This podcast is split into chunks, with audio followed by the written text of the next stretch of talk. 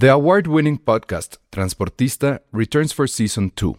This time, we'll meet Beto Coral, who has lived his whole life in pursuit of one thing justice for his father, a police captain. Captain Coral was mysteriously murdered shortly after leading the search block that captured and killed notorious drug lord Pablo Escobar. Listen to Transportista Who Killed Captain Coral? Available on the iHeartRadio app, Apple Podcasts, or wherever you listen to your podcasts. Ever catch yourself eating the same flavorless dinner three days in a row? Dreaming of something better? Well, HelloFresh is your guilt free dream come true, baby. It's me, Kiki Palmer. Let's wake up those taste buds with hot, juicy pecan crusted chicken or garlic butter shrimp scampi. Mm. Hello Fresh. Stop dreaming of all the delicious possibilities and dig in at HelloFresh.com. Let's get this dinner party started.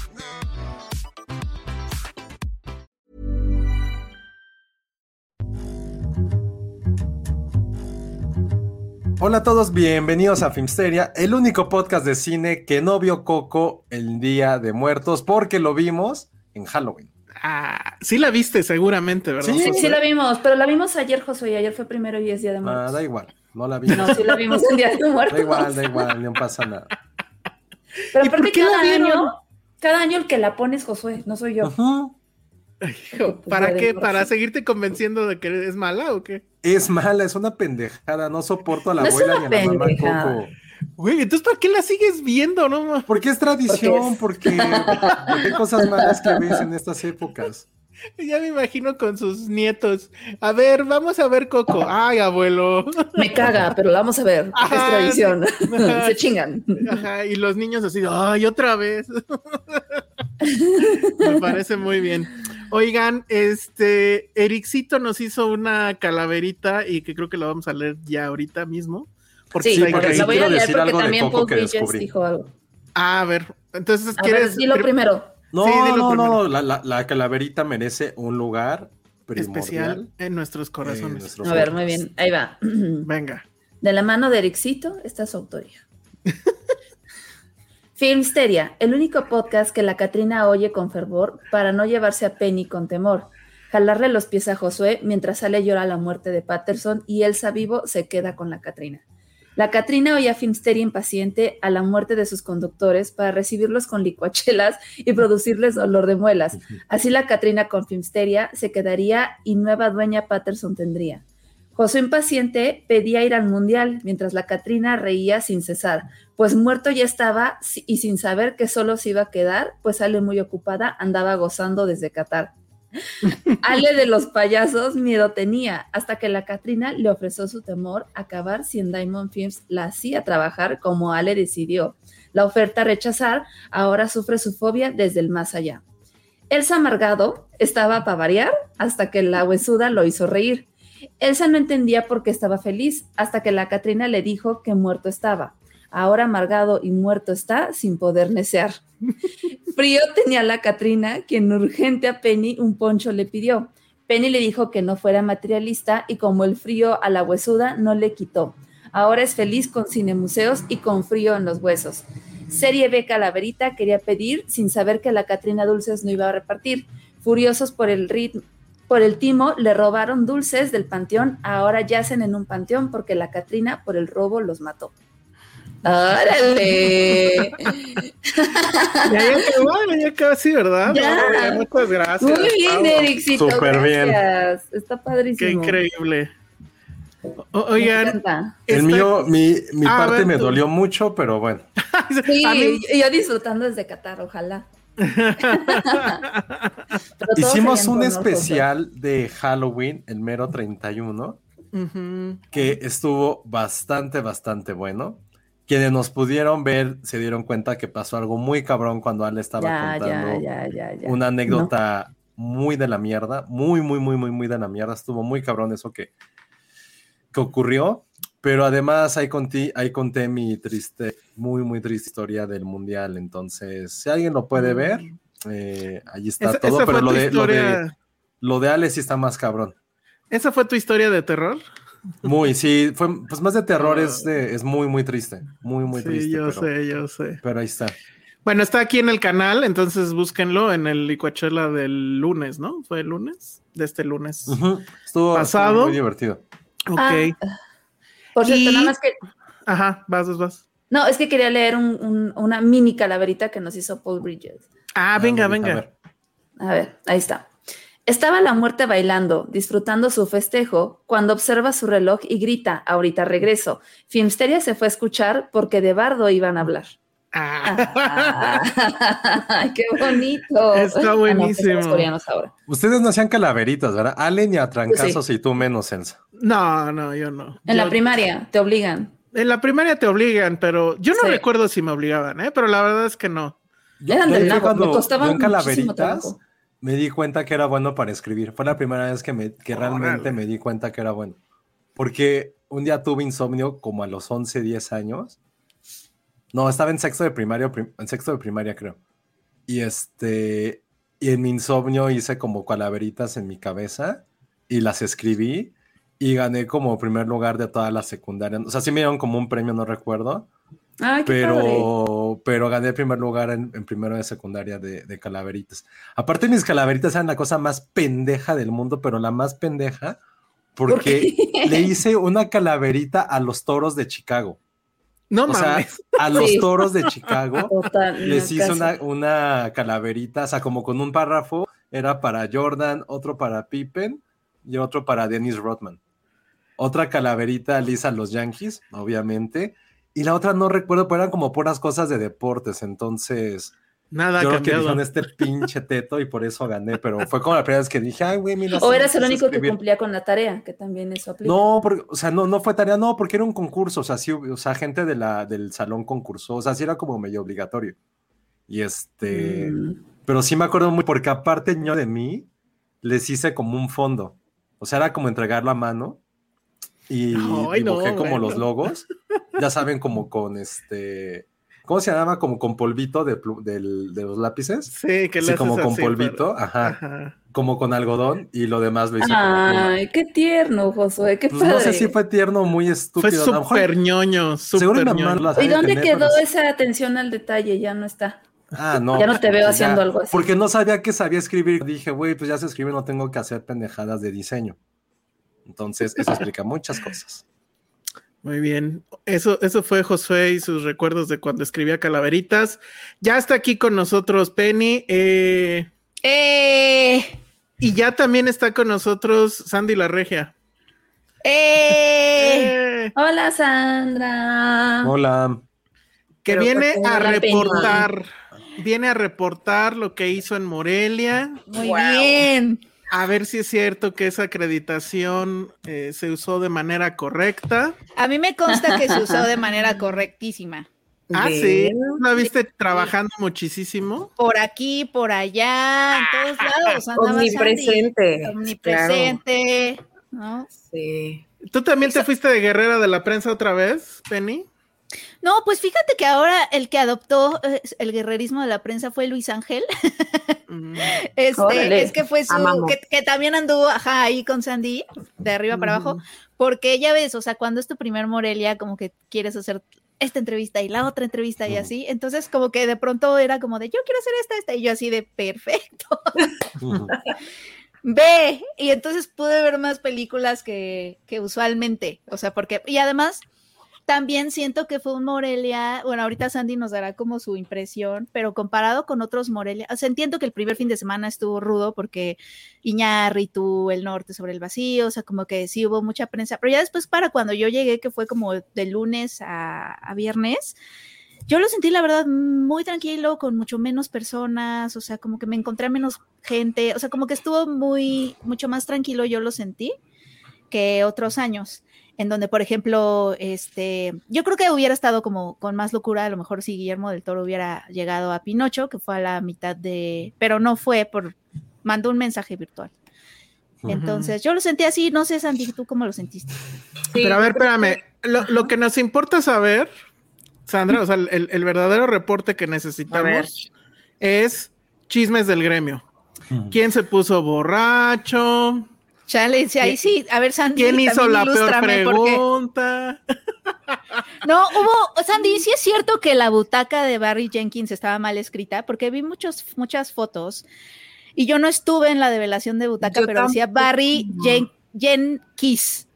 No, Creo que sí había fotos, pero no sabía si eran fake, ¿sabes? Sí, a lo mejor y sí. Yo tampoco tuve chance de entrar porque los boletos volaron. Se la dieron en la de Moonlight, o sea, cuando hubo la presentación de Moonlight. Y era en una salita, ya saben, de las chiquititas de ahí de, de Morelia Centro. Y Sí. yo no tuve chance de entrar, pero creo que sí, sí hubo un drama acerca de eso. Creo que sí la regaron. Porque Vi luego. fotos y dije, pero serán fake. O sea, ese, No, creo que sí fueron yo en serio. Esas fotos fueron en serio y creo. Pero estuvo raro porque las subían, las bajaban, las subían, las bajaban. Yo no sé si el festival les decía algo o qué, pero bueno. No, Oye, no y la otra re- gran revelación es Barry Jenkins, el amo de la fiesta, ¿eh? Estuvo en todas las fiestas, tomando fotos con todo el mundo. ¿Tú tienes tu foto con él en un photobooth, Sandy? Enséñanosla. ¿La Yo ahí? no, yo, yo no en el foro boot, pero sí en la fiesta. O En sea, y así ya sabes, ya entre Mm, medio borracha padre. de que tus películas, no, no sé No qué, mames, así, qué oso. celoso total. Pero su, él es un hombre súper, o sea, lleno de amor, no sé, súper bueno, súper Yo lindo. lo odio, lo odio. Con todo mundo. Estaba, ¿por qué lo odias, Elsa? platicaba. La, Era- la. Land. La, la. Ay, y pero, De hecho, sí habló de eso, sí habló de eso con los medios. Sandy, ¿tú estuviste en esa mesa redonda? No. Eh, yo- No, pero estuvo Luis, sí. Ángel, ajá, Luis Ángel estuvo y me chismeó que, que sí había este hablado de ese tema. O sea, que nadie, gustaba la, la, la. que nadie, Mm. o sea, a mí me dijo Luis Ángel que nadie quería sacar el tema y que él lo sacó. O sea, que él dijo Sí. que, ay, que había sido mucho pánico y súper incómodo haber sido como la encarnación de ese error. Pobrecito. Pues Ay, sí, su película es, esa película es mala. Ay, no Ay, es no, mal.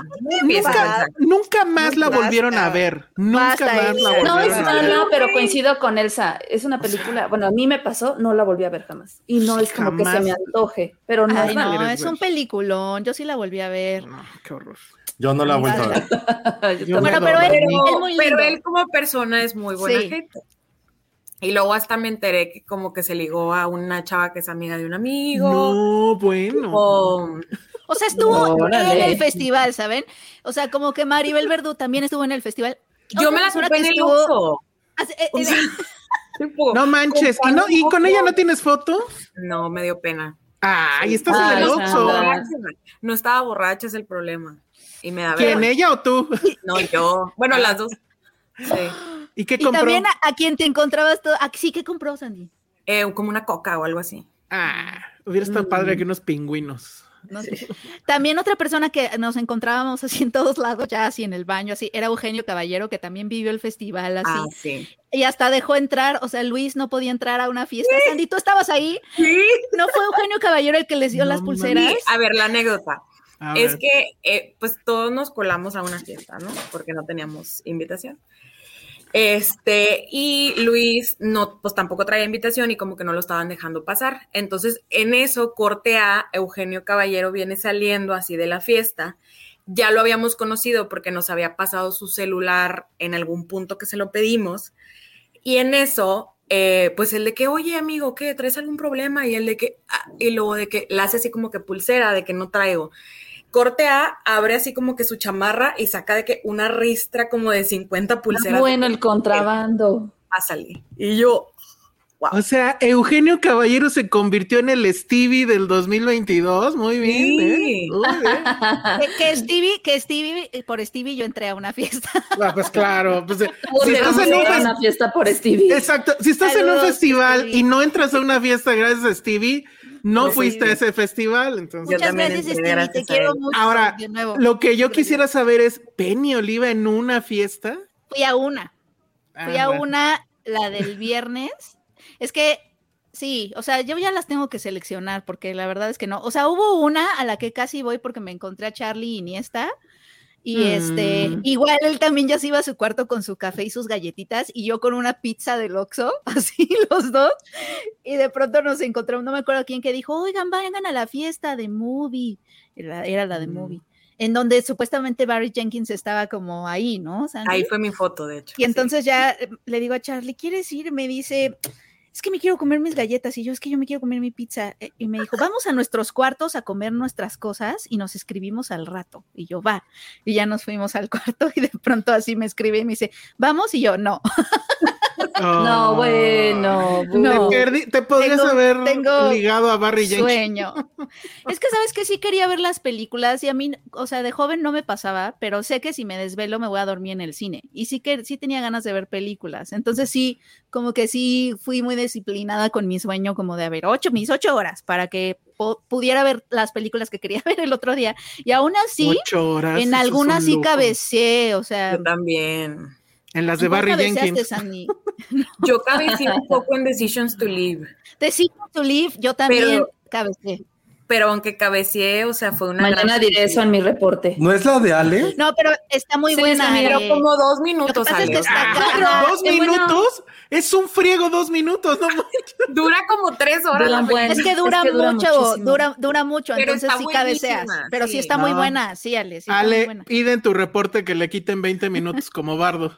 No puedo hacer eso. Yo Pero no, sí, de hecho tengo de tarea mañana exponer esto, averiguar qué dijeron las personas. No, pero bueno, sí, sí. ah, entonces no sí es buen la momento para película, decirle a Ale que está muy buena. O sea, a mí Sí. me gustó mucho. No es Ok. culpa de la película, es de la Aquí una está- película. Aquí estamos viendo el, el letterbox de Sandra. Oh my God. Sí está de cómo- to Live ahí. ¿Cómo puso? Ajá, es lo que quiero ver. Ay, ahí se cuela un maldito anuncio de. A ver, lo voy a. Oiga, ¿no vieron Broker? Ya. Yo no la alcancé a Yo, ver. yo sí vi, yo sí vi Broker de. de No manches, ¿ya viste. Ale? Era caso Coreda. Ajá. A ver, A mí- rápido. Bueno, es que no sé, ¿cómo le hacemos? Que nos cuente su top 5 y luego todos Sí, hablamos de, de Bardo. Ahí hay dos películas Sandra. mías. Fíjate. Dale, pues. A ver, venga, Sandra. Del, Ok. del 5 al 1, del 5 al 1. Ok, Trigal es, es de la selección mexicana de largometraje.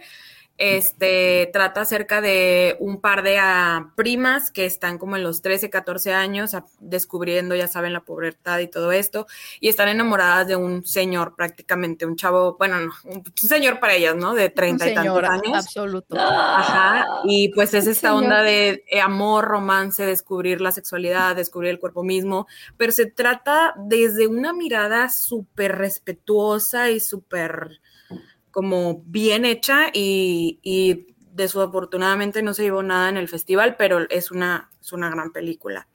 Y actúa la hija de, ¿cómo se llama esta actriz de la civil? Arcelia Ramírez y, y es hija también de. Jean-Christophe Bergeon y él estaba Sí. al lado de mí y fue un Sí. poco incómodo porque tú no te sentiste mucho cringe en esa escena. Hay una escena particular en donde pues básicamente estamos viendo a este hombre abusar de una de ellas, ¿no? Sí. Y este, a mí la verdad me dio mucho cringe esa escena, fue como medio polémico en el FICUM, porque sí siento que se pudo resolver de otra forma y no exponer Sí. a las actrices. O sea, estuvo mal filmada para mí, para mi gusto, pero más bien lo que voy a decir es que yo estaba al lado del papá de la actriz, Jean-Christophe Bergeon, y me dio esta cosa como, ya saben, como cuando estás viendo con tus papás escenas de sexo, que es como pena. Ajena, pero ahora era más bien porque estaba al lado de mí el papá de la actriz y estaba viendo esta escena que me estaba dando como mucho cringe y entonces, o sea, fue un momento súper incómodo y yo volteando a ver a Jean-Christophe así, pero ¿Y él qué feliz cara con su hija, tenía? obviamente. Ah. No, pues él, o sea, él, pare, o sea, pues estaba viendo a su hija actuar, o sea, sí, era el papá más feliz cuando pasaron ellas, mil fotos le tomó y todo, pero no sé, o sea, como que eso es lo único que sí, que sí me dio mucho cringe de, de Trigal, o sea, sí siento que pudo haber estado mejor Sí. filmada. Esa escena que te refieres, yo creo que a lo mejor sí puede llegar a ser polémica. Yo sí creo que si se hizo desde Sí. un lado un poco respetuoso con la situación, o sea, porque no sé, o sea, ocupan verla como para después juzgar si sí, o sea, qué, qué tan. qué Pero es que el asunto es que esta- estas niñas, o sea, el, el actor sí la toquetea. O Sí. sea, a esta niña que es una actriz menor de edad, o sea, sí la toca, sí, o sea, sí estamos viendo como medio el abuso tal cual. Eso es lo que creo que pudieron haberlas cuidado más en el set. Pero no Sí. sé, o sea, sí, pero sí está, yo creo que sí está, como dice Sandy, interesante todo lo demás. Vale, número 4 para Sandra. After Sun, eh, creo que estuvo en, ¿qué será? ¿En Venecia esta película? Me parece? Estuvo en Cannes, sale este chico Paul Mezcal, que medio mundo está enamorado de él eh, y enamorado. Eh, Bien. y, y- y trata de, pues es un, es un chavo con una hija, o sea, es- pues pareciera ser que la tuvo muy, muy de joven. Y pues evidentemente no están juntos los padres y como que él se la lleva de vacaciones una vez al año, ¿no? Para convivir con ella. Y pues a pesar de que sí es un padre presente y que es, o sea, se lleva muy bien con su hija, o sea, no es como que una relación tóxica ni nada, pues él aparte como que trae como que problemas internos y, y, pues hace lo mejor que puede para hacerle pasar un buen momento a su hija, a pesar de que él lleve como otros duelos internos, ¿no? Entonces está, está muy linda, muy bonita, la verdad. Una película bonita. Número tres, anota eso, Ale. Hermosa. Decisions to Live, pues una película con Sí. un guion impresionante. Mande.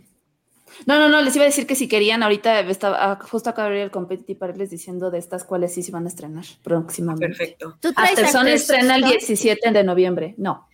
Ah, es Ah, no es movie. movie la va a estrenar, ¿verdad? Eh. Trigal. La trae, sí, Movie la trae con Movie. 60 pantallas, va a estar en el cine. Ah, está Sí. preciosa esa. Sí, está muy linda. O sea, de hecho, ya en unos. Y unos Decision to Live. Y Decisions to Live, pues es un, un dramón, ya sabes, de estos misterios. Eh, esta chica que ven ahí en el, en el, en el cartel es esposa, o bueno, era esposa de un señor que fallece y pues ella es la primera sospechosa, ¿no? Y el investigador, el detective, pues es quien se encarga de llevar este caso y pues poco a poco se va como, pues ahí medio involucrando con esta chica, ¿no? Entonces está, digo, ya creo que decir más es como spoiler y creo que la manera en que se filma también es súper interesante eh, porque él empieza como a grabarse así como haciendo bitácoras y luego lo que hace con esas bitácoras está está súper interesante, ¿no? Pero es una película muy, muy buena, no sé, Penny o Ale, ¿qué opinen de ella? Ese es el policía que se enamora de su sospechosa. Sí. Y ahí es como todo ese twist. Ah. Estéticamente súper, bu- bueno, a mí me encantaría Sí. verla ya en pantalla grande porque la vi obviamente en los screeners que nos mandan Mm. y estéticamente la fotografía a mí se me hizo súper, súper bonita. Esta peli la vamos a estrenar, es así ya confirmado el 29 de diciembre. Súper. Ok. Cool. Oye, oye, este, te preguntaban de la anterior de Afterson, ¿cómo que Paul Mezcal ya la hace de papá? Papá joven. Ah, papá ah, es que joven. es un, el- eh, ajá, como que es parte de la narrativa que es un papá muy joven. De hecho, eso le dicen en la película, ¿no? Que todo el mundo cree que es como que el hermano. La de- hermana, de- sí. Ajá. Ajá. Pero bueno, entonces Decision to Live sí está chida, que para que reporte Ale que, que sí le gustó a, a la enviada de Filmsteria. Muy bien. Muy bien. Luego, número dos, que es la que sí envidio, que ya, ¿tú ya la viste también, Penny? No, porque justo fue No ese primer llegaste, fin de ¿verdad? semana y no, no lo logré. Bueno, te odio, Sandra. Viste de Fabelmans, ¿qué tal? ¿Cuánto, Sí. ¿cuánto lloraste? Demasiado, demasiado. O sea, y yo la verdad, o sea, aquí me van a, me van a matar, pero yo no soy tan fan de Spielberg. No, bueno, ya me voy. Este, pero, o sea, con sus últimas películas, la verdad, me han, sus últimas películas de los últimos 15 años me han decepcionado mucho. No.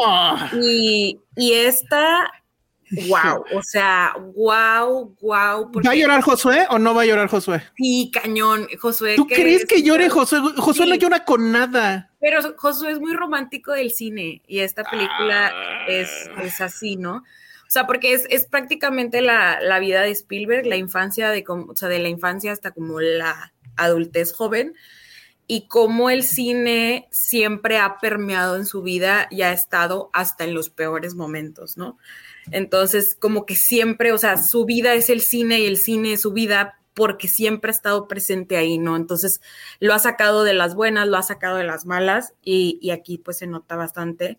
Y la dirección está, o sea, el Oscar es de este señor ya firmado. Ah, ¿De plano? Sí. Sí. Qué fuerte. Que, que sí es una carta. ¿Qué? No, Ajá. Te voy a Sí, dejar. es una carta de amor fra- Ay, no. totalmente. O sea, aquí la neta, Una carta de amor. también- a mí me da cringe, o sea, eso de la carta de amor. Cringe, Aquí, cringe. Sí. No, a ver, a- a- debe de haber otro término para eso. No es la carta de amor, pero. una canción. Una La canción de amor. misiva de sentimientos. Algo. Ah, prefiero mil veces. Esta película se va a estrenar el Para- 23 de febrero. ¡Eh! ¿Ya vieron quién entró ahí? Ay, está súper llamando la atención, disculpen. ¿Qué ibas a decir, Josué? ¿Ibas a decir algo? No, que, o sea, ya está Spielberg, ya, o sea, ya todo el mundo ha hecho su, o sea, de cómo su infancia. Su vida. Está, sí. o sea, siento que ya ese gran cliché o, o, lo vamos a ver mucho más fuerte o de plano va a cansar muy cabrón porque, o sea, ya Kenneth Branagh, ya está Cuarón, ya está este güey. O sea, ¿de quién más este, queremos ver? El de la, la, grande belleza, ¿cómo se llama? Este, ah, claro. Ah, Torrentino. Torrentino. O sea, yo, yo, no, yo, no, me estoy quejando. Linklater, ¿eh? claro. Bueno, pero es que fue lo que platicamos. Linklater, todas sus, todas sus películas son, son de cartas de amor hacia él. O sea, Linklater mm. es cartas de amor hacia sí mismo siempre. Eh, la de Cuarón siento que no es tanto, o sea, Roma no, porque nunca han realmente. Ahorita que lleguemos a Bardo voy a tener una filosofía sobre eso, porque ya Roma ya no. Ahorita vamos a ir a Bardo. Pero, uh -huh. pero Roma no la pondría, la neta. Creo que a mí sí me encantaría ver el Fablemans de, de Scorsese. Claro. Justo lo dice Pati. Y creo que esa historia, perdón para todos los amigos de Marvel, pero creo que la infancia de Scorsese se me hace de las más interesantes que hay. También porque él ha sido muy abierto acerca de eso. Sí. Pero creo no, que no hay un cachito más, de, más de, interesantes de... que me gustaría. Me encantaría ver la de la de Scorsese. Me un encantaría, o sea, pagaría de por. Goodfellas. Un cachito de Goodfellas no se siente un poco como en la infancia de Scorsese. O sea, No creo Esta- porque, o sea, pero cuando él, barrio. cuando, ajá, no, no cuando sé. él ve a los, a los este, mafiosos y, y se interesa, creo que hay un poquito. Pero sí me, o sea, más que la infancia, creo que sí me gustaría la adolescencia y casi adultez. O sea, toda esta parte donde. Cuando se enferma y que ve las películas. No, sí, no, o sea, creo deja que sería eso. eso. O sea, no, Entra no los me interesa cualos. su época. lo- no, no, no soy fan de su Le época entra los locochona. Como diría Penny de su época locochona. No me interesa tanto, pero más bien este niño sí. que se enfermaba, que vivía en una pequeña Italia, que tenía como la religión. O sea, era- eh, puede ser como la mitad, la primera mitad Marcelino pan y vino. Y la segunda ya es 100% este güey enamorándose del cine. Y creo que esa a mí me encantaría ver esa infancia. Sí se me haría así como, wow. Pero insisto, No creo, porque él no creo que tenga tanto ego como para hacerlo, ¿eh? ¿Tú crees que sí? Yo creo que Es que no. solo ¿eh? su hija, ¿no? Ándale, que le hiciera a su hija. Pero pues quién sabe si le saldría bien. la Que verdad, estaría bonito. Estaría bonito, pero bueno. Va, pues entonces de Fab- eh, ¿sabemos cuándo se estrena de Fableman? Sí, lo dije tres veces, nadie me escuchó. No. El 23 de febrero. Antes, Ah. porque Nice. por ahí en el chat preguntaba, se estrena TAR el 9 de febrero. ¿Esa la traes Ya. tú? No, Universal. Las dos, tanto ¿Las TAR dos como? Fableman son de Universal. sí. Oye, Universal, ya quiero ver. Fableman. ¿Fablemans ¿Cómo le hacemos? TAR, ¿Tar? Tar. Sí. La de Vela, no, la de esta. Ay, es hijo de. No manches, autosácate sabía, Bueno, que alguien iba a hacer esa broma. Sí, A mí sí no, me no, gustó. no, no. Oh, ¿qué, ¿Te gustó la broma o Tar? No, a mí sí me gustó tu broma, la neta. Es la de, es la de. Es que son unos incultos aquí, Ajá. no te preocupes. Bueno, a ver, y el número uno que yo digo que ese es el, el triunfador del, del pueblo, porque bueno, la película que Ah, ganó, sí es, sí es mejor campeona película. del pueblo. La, la que ganó mejor película es este El, El norte, Norte. sobre el vacío, que tú la pusiste hasta el 14, o sea, sí la mandaste un poco hasta atrás. ¿Qué Bueno, no, la mandaste a la mitad. Sí. A mí sí me gustó mucho, eh, la verdad. Pero A mí ya- también. Ah, bueno, ya está estrenada oficialmente porque se fue directo Prime. A, a Prime. Bueno, hablaremos de ella después porque ahorita tenemos muchos otros temas, pero a ver rápido, Huesera, que le encantó a todo mundo, yo me uno. ¿Tú ya la viste, Penny?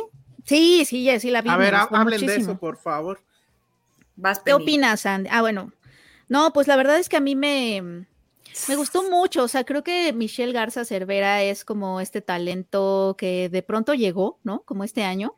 Estuvo en Tribeca, ¿no? Fue cuando estuvo, en donde estuvo la película. Y no, no tenemos propuestas, no, no tenemos muchas directoras que le entren así al género, porque obviamente Huesera usa como elementos de terror, pero para hablar de la maternidad. Entonces sí habla de cosas, sí usa al, al terror como para hablar de obviamente muchas dimensiones de la maternidad que todavía siguen siendo tabú, de pues que prácticamente la maternidad también puede ser horroroso, ¿no? Y también habla como de, desde esta dimensión corporal, porque hay como mucho que te truenan los huesos y, o sea, tendrían que verla, pero Pero bueno, es una madre que, que, que cuando se embaraza, ¿no? Eh, que, en apariencia ella quiere tener un hijo, le cuesta trabajo, ya que lo consigue, está como muy feliz con su pareja. Eh, y en cuanto se embaraza, empieza a ser como eh, atormentada por una entidad maligna, ¿no? Y más o menos como de, de eso va. Pero la verdad es que cómo usa los elementos del terror para hablar de otras cosas, ¿no? Es lo que me gustó muchísimo y que sobre todo no tenemos muchas propuestas así en el terror que se hace acá, o al menos así lo veo, y, y mucho menos este que lleguen como a estos lugares y que además sea dirigida por una mujer, como que tiene muchas cosas lo muy, muy efectiva que es. impresionantes. Es muy económica en, su- en- cómo cuenta las cosas, pero muy eficiente y las actuaciones están muy bien. O sea, el cast de, ay, la actriz se me va el nombre, ahorita se los digo. Pero sí, a mí me gustó mucho. ¿A ti, Sandy? Sí, igual, aparte la chica tiene unos ojos enormes, entonces cuando pasan cosas así medias terroríficas, pues ves así como el horror en su cara y, y- y- y lo hace muy bien. A mí me gustó mucho porque justo eh, me llamó mucho la atención este tema también de que ella sale como de una, de un estrato social para, para entrar a otro.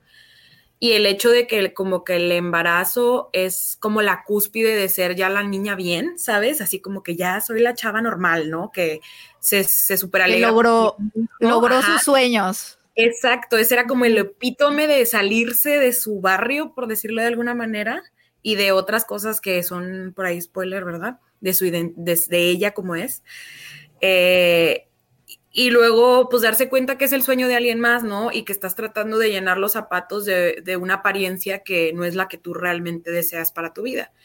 Y que como eso, o sea, algo no deseado puede volverse terrorífico y comerte tus entrañas y hacerte sentir horrible y desconocer a, a, quien tienes, ¿no? O sea, pero al mismo tiempo, a pesar de que al llega un punto en el que pudiera ser no deseado, pues tampoco es irresponsable acerca de ello. Digo, ya no vamos a decir qué pasa hasta el final, pero no es irresponsable. Entonces es, es no sé, o sea, es interesante cómo, cómo no querer un hijo tampoco te vuelve en un monstruo, ¿no? Entonces, no sé, me gusta. Natalia Solián, ¿no? Es la, protagonista. Está también ahí esta chica que se llama Mayra Batalla, que es como su amiga del pasado, que Sí. también me gustó mucho. Y la tía, ¿cómo se llama la actriz que la hace de la tía? Ah, que también salen sin años particulares. Sí, siempre Ah, Mercedes, ¿no? Eh, eh, Ajá. este, sí, Mercedes, eh, ahorita les digo, pero- Mercedes Hernández. Hernández. Ajá. Eh, eh, su personaje también me encantó. Pero bueno, muy efectiva. eh, obviamente es una película que camina con los pies de Polanski y habla, o sea, conversa perfectamente bien. Sí. Conversa perfectamente bien. ya me la con- antojaron mucho. Con We Need to Talk. About Kevin y con Órale. Babadook. Es muy, es muy anticonceptiva. Sí, sí, también tiene eso. Pero no, muy, muy, muy, muy bien. Y efectivamente, o sea, en el momento en que la vi y luego escuché todo el, el hype que traía, la verdad es que sí dije, bueno, esta va a ganar el, el premio del público. Afortunadamente así fue. Y la verdad es que creo que mucha gente hubiera querido que ganara el festival y creo que sí tenía la, la madera para, para Con hacer. todo, Sí. la ya después este, comentaremos ya con un poco más de tiempo Norte sobre el Vacío. A mí me gustó mucho. Este, y yo creo que también es una muy digna ganadora. Pero ahorita sí, Sí. me gustaría pasar a. Antes La de que que, tú- lo digas, Sí. este, digo la, la fecha de estreno Ah, de sí, la está un poco huesera. triste. La huesera está muy triste porque va a competir con tu dos del festival. Estrena el mismo día que Wow. The Fablemans. No Entonces, pues bueno. Que Hay Bueno, dos, pero son dos- unas opciones para ir al Dos cine. propuestas, ajá, diferentes. Entonces, No, pero la verdad es que Huesera tendría que haber estrenado ya. O sea, estaba en esta época, terror, bla, bla, bla, pero bueno. En fin. Entonces tú pusiste en eh, Sandra en número 6 Bardo Cinco. y eh, eh, en número 5, seguro. Bueno, según yo era la 6, ¿eh? Ah, Pero claro, bueno. porque tú dijiste del 5 al 1, ¿no, Sandy? Ajá, exacto. La Ah, entonces sí, seis. seis, sorry. Sí. Bueno, y yo ya platiqué sobre ella, todavía nos falta que, que, bueno, obviamente Sandra, Penny, Ale, pero a mí me interesa muchísimo saber la opinión de Josué Corro, porque yo hubiera jurado, uno, que no iba a ver esta película, Y dos, hubiera jurado que le iba a odiar con intensidad. Y resulta que... Venga, Josué. Ve- Ven el, el- cómo se Ah, hace el. sí, sí. Ajá. Ajá. No, Resulta no que y saca su cintita de bardo, su, su Ah, no, no, no, cajolote.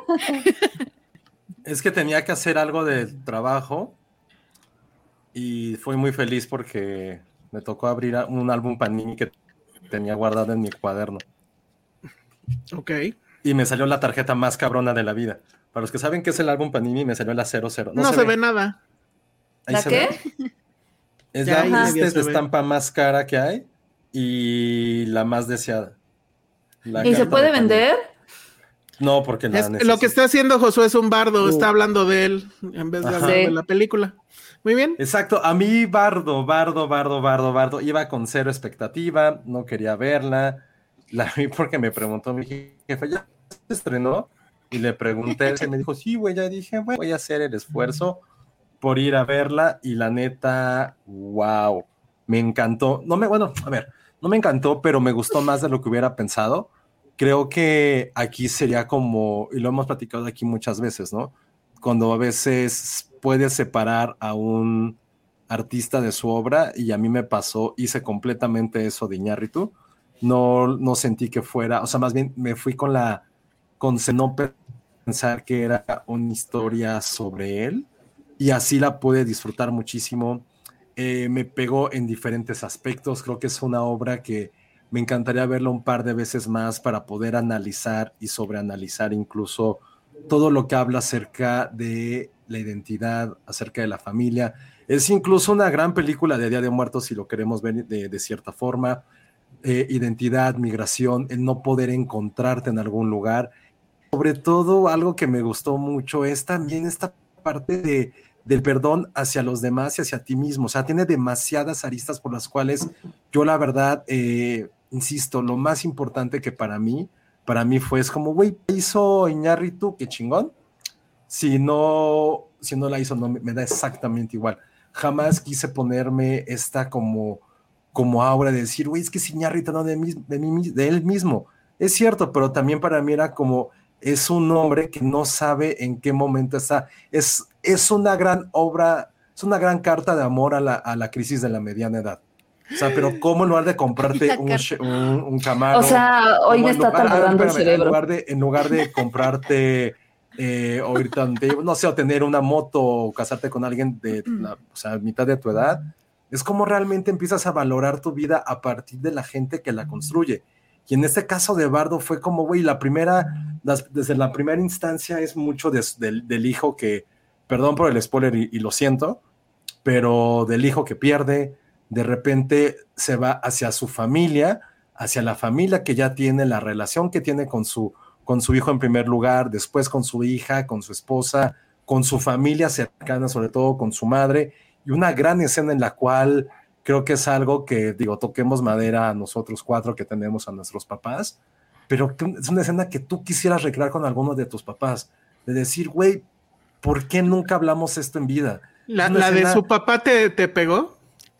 Mm, no, no tanto me pegó personalmente, pero en sí la, la atmósfera, uh -huh. el lugar en el que pasa, la, la verdadera desnudez que tuvo el autor, no voy a decir Iñárritu para no tener ahí estos como, como sesgos del autor de decir, güey, ¿qué pasa si tienes esta oportunidad para hablar con tu padre de cosas en cinco minutos? Poder hacer las paces un poco con él y esa, y esa paz es también hacia ti, ¿no? Entonces, y también digo a mí, en nivel personal, le da 80 vueltas a, a Roma en cuestión de que es, es un gran homenaje, espera, no, no, no, no, una cuestión muy X, en que sí es una gran, es un gran, gran homenaje a la Ciudad de México.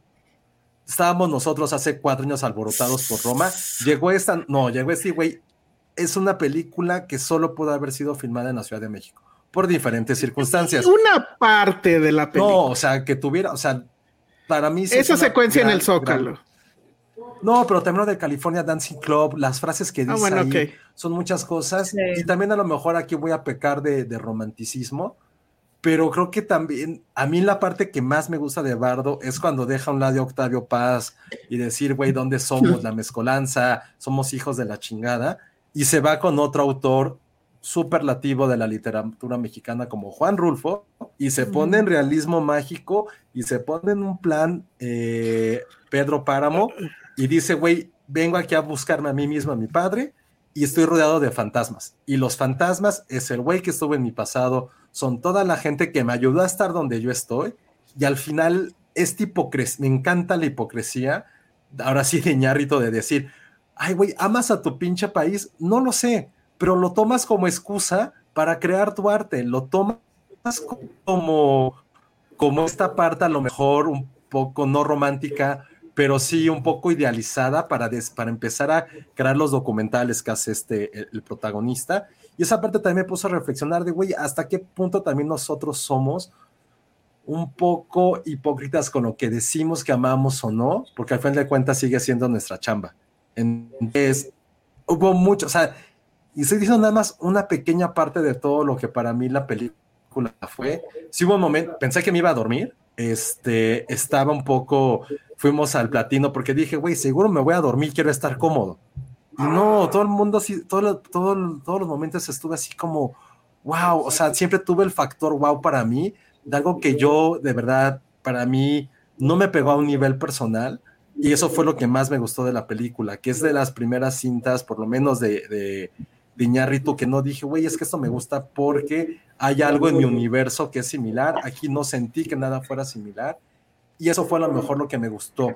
Estos temas un poco universales, que sí entiendo que, que a lo mejor esta escena en la que va por el pasaporte y le dice que si soy de aquí, yo merezco, esta es mi tierra, sí está un poco exagerado. Eso es creo, la dentro del, pero dentro del ecosistema de este personaje, su falta de identidad.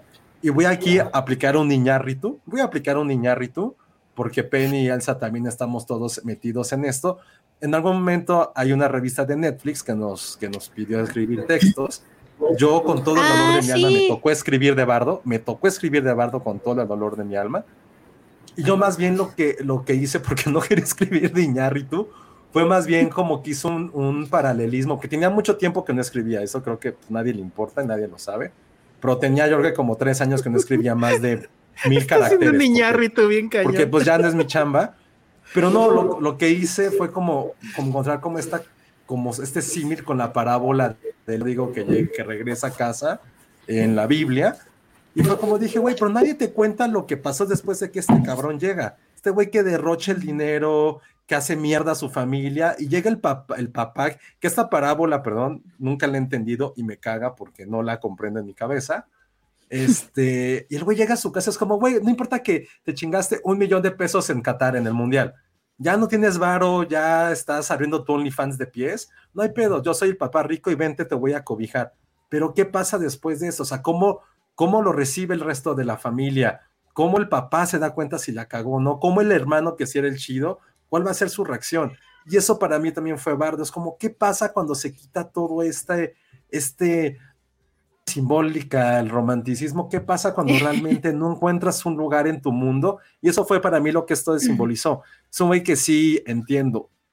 Esa fue mi clave, no sentir que sino simplemente un güey que como muchos se tuvieron que ir de este país y la nostalgia cocoesca regresa y es como, güey, ¿qué vas a hacer cuando regreses a México? Y esta parte lo, lo, lo mostró y a mí me, me, gustó mucho. Sí hubo muchas frases que, por eso digo que me encantaría volver a verla para ahora sí, como Elsa es el viejito que lleva libretas a, los, a las películas y anota sus cosas. Me hubiera encantado haberlo hecho esta vez desde hace mucho tiempo, porque antes como que me acordaba de las frases, aquí también me acordé de mm. algunas. Hubo una que me gustó mucho que decía, güey, ya hay un momento en la vida en la que te conviertes en todo lo que el mundo te dice. Esa frase me encantó, me, me gustó tanto ese también cuando sube al California Dancing Club, se abierta este pinche cliché, pero al mismo tiempo como que dije, güey, es la visión también de que muchos tenemos de México, de que esta ciudad es tan pinche fea que se vuelve hermosa por eso. Entonces tiene, tiene esas frases que digo, oh, a mí me gustó mucho esa parte. Sé que no es una película para todos, sé que hay muchos más detractores que gente que le gustó y está bien. Creo que nunca vamos a poder tener una objetividad, pero a mí me sorprendió esa parte y a lo mejor, para bien o para mal, es porque me quité esta, esta capa que me decía es Iñárritu hablando de sí mismo, que sí lo es, pero también es simplemente de un hombre hablando de no saber en qué momento de su vida está. Y creo que eso es lo que por lo que todos, sin importar sexo, género, edad, hemos pasado. Y es totalmente absolutamente- crisis de la mediana edad. Estoy absolutamente impresionado. Jamás vi venir esto. Ericito está de acuerdo conmigo y pone Josué proyectándose en bardo. Ahora sí, ya lo vi todo. No, no, Quiero- para nada, ¿eh? No, no, no. Eso sí, para que vean, en lo absoluto sentí que, que me hablara a mí. No, no hubo ninguna escena que dijera, güey, claro, por la relación con sus papás, Bueno, pero, sus pero- hermanos. pero estás diciendo que Oh. sí, estás diciendo que las frases te llegaron, que... Ah, bueno, sí, pero no me sentí de... No, O me sea- sentí- no no es boyhood, pues, que ahí sí, no mames. Ah, bueno, o sea, bueno. no es boyhood. Bueno, a ver, quiero, quiero, nada más quiero preguntarle a Sandra si, porque tengo entendido que creo que ya se tiene que ir, o no sé si nos aguantas todavía. Ay, perdón, Sandra, yo aquí con mi...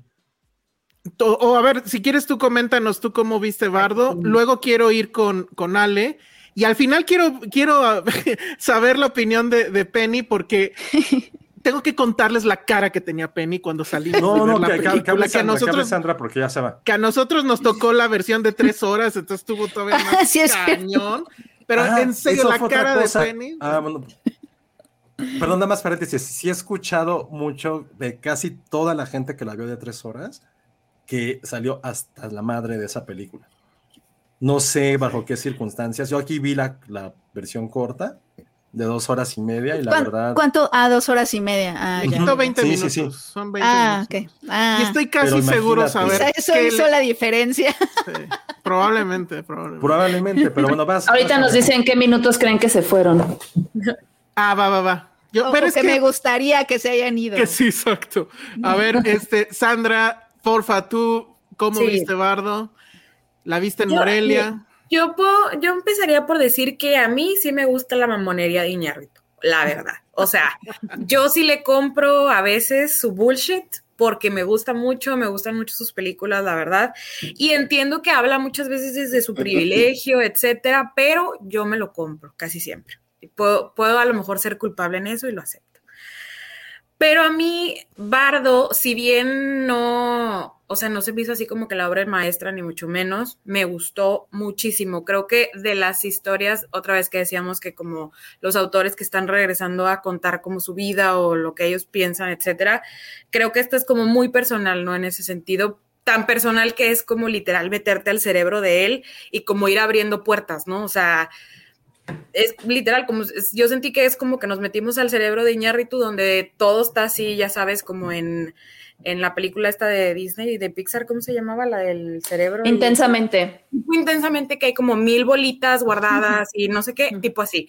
Y abrías una y wow, ajolotes, y abrías otra de que el metro de Los Ángeles, y luego abrías otra y la batalla de en, en Chapultepec, etcétera, ¿no? Entonces creo, en esa parte me gustó, creo que sí me metió esa vibra de la locura que él estaba buscando un poco y que refleja pues la realidad en la que él se siente, o sea, que no sabe ni qué pedo, ¿no? Entonces creo que eso a mí se me hizo como honesto de cierta manera y, y me gustó, ¿no? Eh, a mí me gustó mucho, por ejemplo, igual lo que decían de este duelo entre pertenecer, o sea, a, a qué, a qué bando perteneces, a qué país, sabes, todo esto, como no te sientes lo suficiente mexicano en México, ni, pero en Estados Unidos tampoco puedes ser gringo, ¿verdad? Obviamente, entonces como esta dualidad eh, me gustó, me gustó que, que, creo que la esposa le dice algo así como que cuando tú platicas con alguien que dice que ama México, le mencionas como las mil y un razones por cuál el país está de la chingada.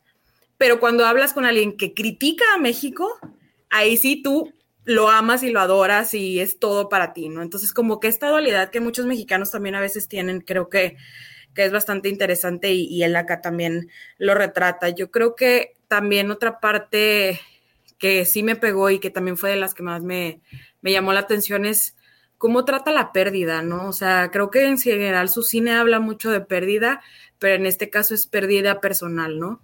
Y, y cómo, ok, tendrá ganancias en su vida y los Óscares y lo que tú quieras y la fama, pero al, al final de cuentas sí sigue siendo un mortal que ha perdido a su padre, ¿no? O algo así y que y que le duele, ¿no? Y que, y que es vulnerable y que es complicado hablar de esas cosas, que él también se quedó con quererle decir esta última frase a, a, su padre, no sé, o sea, siento que ese tipo de cosas son difíciles de ver en el cine y que él en este imaginario pueda como reconversar o, o como tratar de volver a, a, a, a platicar con esos seres queridos o, o, lo del tema del bebé, o sea, esta escena del bebé, no sé si puedo decir el spoiler de la playa.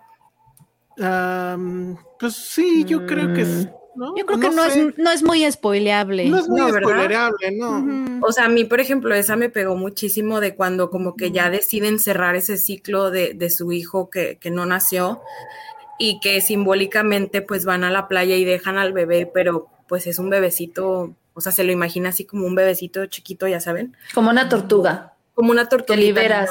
Ajá. Uh -huh. Y que luego uh -huh. o, corta la escena y vemos que son cenizas, ¿no? O sea, él se lo está imaginando de cierta forma. Y, y, la verdad se me hizo muy fuerte porque pues sí, evidentemente lo estás dejando ir, pero tampoco quiere decir que lo olvides, simplemente como que haces las paces con eso, ¿no? Entonces, general creo que hay muchos momentos así importantes en la película. Creo que cuando él está solo es cuando ya se va muy al mame, pero cuando convive con otras personas, creo que sale muy buen diálogo, eh, sí. en especial el de la cocina, ¿no? Que está con su hijo. Híjole, a mí el que me mamó, la verdad, es con el amigo. Este, que el amigo dónde salía, eh, creo que era ese actor dónde salía. Ese, ese, ese esa lucha de guion, esa pelea está cabrón. Está buenísima. Ahí fue donde a mí o sea, me si es para ver y rever y rever. Sí, sí, sí, porque los dos se echan mierda. Ahora, que, pero, que pero tiene algo de Bergman ahí, ¿eh? Conste. Sí, sí, sí, sí, cañón, sí.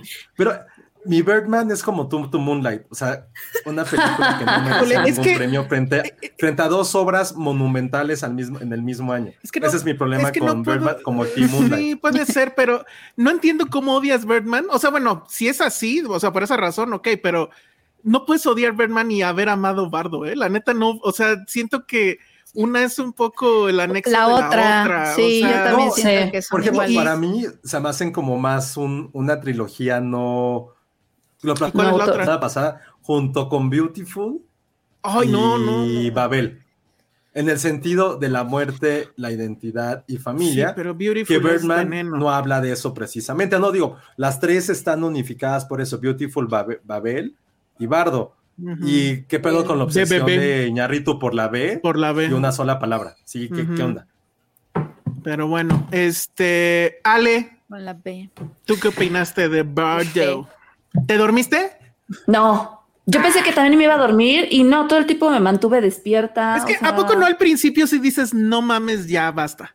o sea, y apenas pues, van cinco minutos. Es que, ¿sabes qué pasa? Que yo iba como muy preparada porque en podcast, que no, bueno, en los pasados podcasts que no estuve, que hiciste mención, que dijiste que era muy larga, muy, como que lo que tú mencionaste, como que yo preparé ahí un estado mental de, a ver, tranquila, uh -huh. con calma, mira, como dijo Josué, o sea, estábamos en una platino, cualquier cosa, pues aquí estamos cómodos, ¿no? Elsa debería ser termino... RP de Iñarrito, porque la vendió muy bien. Debería ser el de RP de Iñarrito. No, mames. No, no como ahorita, ahorita vamos... como RP. Sí, ahorita, pero ahorita que no. diga lo que opina de verdad, lo van a despedir. No, opino eso. Bueno, ahorita, ahorita les digo, pues es lo que opiné en mi texto y todo, pero sí. eh, ahorita no, yo ni siquiera de la gira leer. de medios, ¿eh? Hablando de sí. RPs, porque estuvo, bueno, quiero ahí pero la neta, de eso. O sea, sí pero la bueno. vendiste muy bien. Como tú la dijiste, ahorita, te, perdón, ahorita como lo dijiste, este, Elsa, es que yo pensé que iba a ser más viñetas, pero sí están todas unificadas, digo, no hay como una línea argumental tal cual ABC, pero, pero no son tan viñetas como la habías planteado, pero bien, o sea, sí lo hiciste muy bien en RP de, de Bardo. Muy bien, saludos. Este, a Los dineros, ajá. sí. Ah, y ahorita, y ahorita hablamos de esa revista, ¿eh? Porque pasó ah, algo sí, bien salimos, bonito. Con salimos Netflix. los tres. Pero bueno, ahorita contamos de eso. Mientras vela buscando, Penny. Creo que eres la única que la tiene. A ver, Pero sí, a ver, a entonces, ver, Ale. La traigo, la traigo. Ale, entonces. Pues cuando salimos preparada? del cine, lo Ajá. que le dije a Josué fue, no manches, fue, la, fue ver la película del señor Burns, dirigida por el señor Burns, escrita por el señor Burns, protagonizada por el señor Burns. Dije, no mames, es la película del señor Burns, sobornando a todos los de los Oscars y esta vez sí lo gano, ¿sabes? Eso es lo que yo pensé. Ya, bravo. Pero bueno. El mejor review que pudo Sí, no, sí, le dije a no José, sé, no no mames. sé, creo que fue Alan el que tuiteó en, en Filmsteria, en el, Ah. en el sitio de Filmsteria, este, spoiler sin contexto de Bardo y cuatro fotos de Iñárritu. Sí. O sea, sí, es que es inevitable. O sea, yo también como que quise un en un punto como que sí despegarme de la obra, o sea, de a ver, pensemos que esto no es Iñárritu y llegó un bien en los que sí. complicado eso. Pero ¿eh? es O sea, complicado porque hay partes en el guion que dices, "Oh", o sea, en mi mente quedó- sí resonaba el, soy demasiado mexicano para los mexicanos. Y, y no, Penny- demasiado Penny mexicano para los gringos y demasiado gringo para los Penny le puso un gran título a la película y es que Bardo o Qué difícil es ser yo. Sí. Es así como Pero- llamarse. El, el, a ver, nada más una pregunta rápido. ¿El, el teaser de WFM se quedó en esta edición final? ¿O no lo ¿Teaser notaron? de WFM? No. ¿No? No. ¿Qué se No me hace que no lo notaron? Porque, eh, híjole. Hay un momento donde se escucha WFM y así de, bueno, no mames. No me acuerdo. eso no me ¿eh? acuerdo. No Pasa me cuando acuerdo. están en el Zócalo. A lo, a lo mejor lo quitó. No. Bueno, ya les diré. Yo creo porque no. La tengo ok. que ver otra vez, pero sí. Ok. Pero Perdón. bueno, creo que, creo que ya este, o sea, analizándola, creo que sí tiene ahí temas como muy interesantes que ya platicó ahorita Josué y ahorita Sandra. A mí también, la verdad, toda esa onda de cómo retrata la pérdida, a mí en lo personal sí me pegó, sí me sacó una lagrimita esa escena de, ok, o sea, de dejar ir, ¿no? Porque muchas veces nos aferramos a, a la memoria o, al- o a lo que pudo ser con una persona. Y digo, yo lo quise ver como una onda de pérdida, no solamente de vida o muerte, sino en general. O sea, tenemos diferentes tipos de pérdida y para mí sí fue como una escena, inclusive, o sea, visualmente, estéticamente muy bonita. Y la película creo que lo que tiene, digo, aplausos como siempre al señor este, Caballero, que sí, tiene un diseño de producción increíble, muy, muy cabrón. Por ahí alguien preguntaba que si Bardo o este... um, o Nope en fotografía, yo me quedaría con Bardo, creo que sí tiene elementos estéticos mucho Sí. más destacables, que su- a mí se me hicieron súper, súper bonitos. No me desagradó tanto como yo pensé que me iba a desagradar. Lo que sí es que siento que Iñárritu tiene esta onda de que tiene mil ideas, ¿no?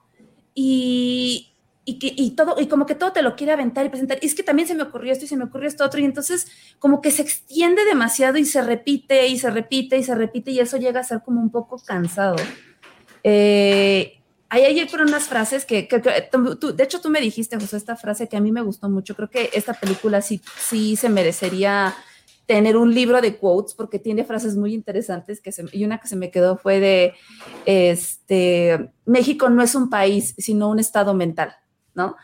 Y, y creo que sí también, creo que retrata justamente esta onda de la pertenencia, ¿no? De, de, esta onda de, pues sí, o sea, no, cuando hablan mal de mi país lo defiendo, pero yo sí lo puedo criticar, ¿no? Que también es una onda muy mexa de, de pues, inclusive con tus hijos, ¿no? El único que puede tontear a mi hijo soy yo, porque es mío, ¿no? Y, y, y en ese sentido, pues como que sí, sí está interesante y sí está padre, pero no sé, o sea, sí, para mí sí es como, oh, de repente sí, se, sí la sentí muy extensa, muy repetitiva, muy cansada y sí, no, hay puntos en los que es tan obvio no poder pensar de, ay, Iñárritu, ¿no? O sea, como que sí lo ves ahí. Cuando va a Televisa, pero no es Televisa. Pero no es, sí, como que son ese Mm. tipo de, pues, esa, esa parte no me encantó tanto. Todo justamente esa onda de, ah, ok, ya entendí, ya a mí entendí. por el amigo. Es que el amigo creo que es un gran, gran, gran personaje. Oye, sí, esto- y, y bueno, al final dice- engloba, ajá. No, perdón, ¿Qué? es que este comentario. Definitivamente Iñarrito aplaudió al final de Bardo. Seguro, ¿no? Seguro. Sí, seguramente. Apla- aparte, este aplauso así como lento, ¿no? De que. Ándale, así de. No mames, me la Así mames. de- Sandy. Lo super veo, Sandy. Lo super veo. sí. Lo super veo, Sandy. Lo super veo. No, al final creo que sí retrata muy bien esta creencia que, como dice el título, ¿no? De que nos construimos a nosotros mismos a partir de, de, pues, de historias que pues no son parcialmente, que son parcialmente falsas, ¿no? Entonces creo que eso sí, Sí, está como pero- interesante. Y es pero un sueño, también- la película es como un Pero sueño. también está este tema de nos creemos nuestras propias historias, ¿no? O sea, También, hay un tema ahí de autoengaño también, pero Hay bueno. una onda, ¿cómo, ¿cómo es esa frase de una mentira repetida mil veces? Ajá, se verdad? vuelve verdad. Ajá, sí, o sea, en ese sentido es como una buena anécdota. Ok, bueno, entonces Total.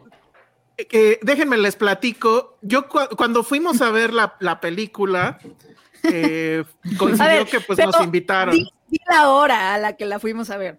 Eran las 8, ¿no? De la eso- noche. Pero ¿a qué hora salimos? Salimos a las, pues a las 11, ¿no? Algo así. Sí, o sea, estuvo tarde, fue tarde. Estuvo tarde. Ah, y además sí empezó un poquito tarde, ya me acordé. Empezó un poquito tarde, sí salimos, Ajá. o sea, yo llegué a la una a mi casa, me acuerdo. Sí, no, y además llegaste rayando a la película también, Sí. creo, para no variar, o sea, para que Sí. vean que, bueno. Entonces salimos, pero pues está la gente de Netflix, que la verdad, o sea, que nosotros estuviéramos en esa función fue muy extraordinario. Había, voy a hacer un Iñárritu, había ahí, estaba el productor, el productor creo que la presentó, ya no me acuerdo, pero bueno, había gente ahí. Sí, era como una función especial. Era una función especial que la verdad yo Sí te sí sentías especial. de estar ahí. agradezco mucho a Netflix que nos haya invitado. Pero Sí, entonces, yo, la verdad es que salí en una, y, y- y creo que eso está reflejado en mi texto, que es, miren, sí es una mamada, pero es una gran mamada. O sea, yo me quedo con lo visual, yo me quedo con... Sí, es preciosa visualmente. Yo me quedo con el coraje del decir, ah, sí, a huevo, voy a hacer esta película donde yo me voy a enfrentar a los que me critican, ¿no? Y los voy a poner en la película y voy a poner un personaje que me va a decir que soy un mamón, ¿no? Y, y es, o sea, eso me gustó, pero, híjole, los fraseos, mi mayor fracaso es el éxito, creo que hay uno así, ¿no? Entonces, que, es- que no mames, ya, y lo de ser mexicano, no sé qué, un estado mental, no mames. A mí O me sea, yo tengo pedo, pero mental. bueno, pero yo salí, la verdad, en una, en una situación de no, o sea, la verdad no la odié. O sea, pero entiendo que la gente la puede odiar. Volteó a ver a Penny y Penny estaba con un, con una así de que no me pregunten qué me, si me gustó o no me gustó. No, es que más o sea, mucho de mi miedo era que me había provocado muchos sentimientos muy encontrados, o sea, porque siento que es una película muy contradictoria entre que quiere ser revolucionaria, pero al mismo tiempo es conservadora, pero, o sea, ahorita, ahorita quiero hablar de eso, pero estaba yo muy conflictuada, ¿sabes? Y sí había una parte de mí que sí decía, es que esta película sí es, qué difícil es ser yo, ¿no? O sea, y eso, y está cañón, ¿no? Porque puede ser muy chocante, y hay, hay momentos en donde sí siento que la película es muy chocante, pero eh, también sí es cierto que hay momentos en donde sí, sí, sí la sentí mucho más honesta de otras películas que he visto de Iñárritu. ¿no? Sí, totalmente. Entonces, tiene esa contradicción la película. Entonces, cuando salí, sí estaba un poquito harta de por qué Iñárritu nos hace esto a esta hora.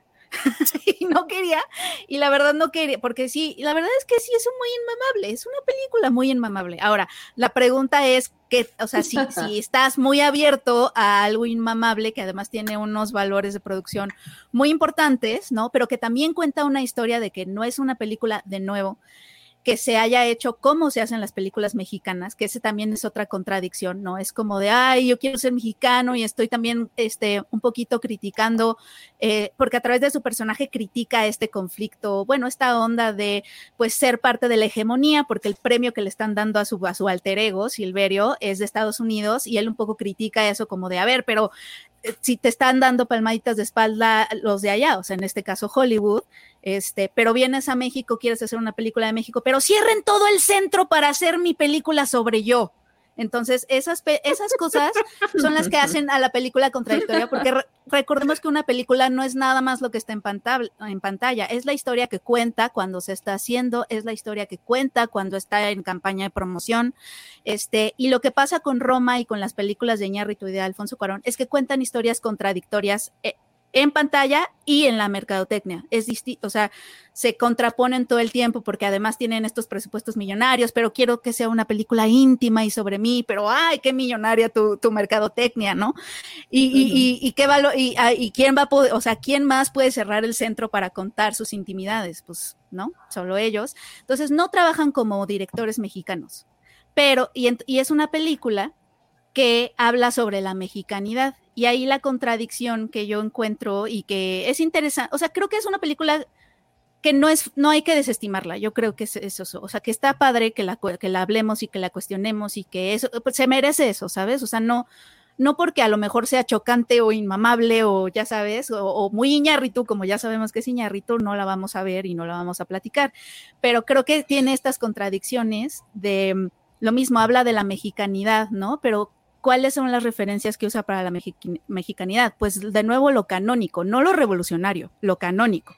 Juan, Juan Rulfo, Octavio Paz, ¿no? Que habla de la mexicanidad pues desde el privilegio, desde de la intelectualidad. Y no estoy diciendo que Octavio Paz no haya escrito increíble, pero a lo que me refiero es que no es una película revolucionaria ni que plantee este conceptos revolucionarios, porque todo el tiempo está referenciando a lo hegemónico, a lo canónico, y, eh, pasa, pasa en, sus conceptos de mexicanidad y pasa en sus conceptos cinematográficos, porque ahí está Fellini, digo, porque él dice que su influencia fue Borges, eh, e, es más borgiana que felinesca, o sea, él, ha hablado de esto, y, y, claro, ¿no? Borges es un ejercicio de imaginación constante, pero esa, es otra contradicción de la película. Plantea este, estos imaginarios como surreales, oníricos, que a mí siempre me han gustado. A mí el realismo mágico, es, uh, ¿no? A mí me encanta lo que parece sueño y es realidad. Eso me encanta. Me, me gustó mucho lo del niño tortuga que liberan, que menciona Ale.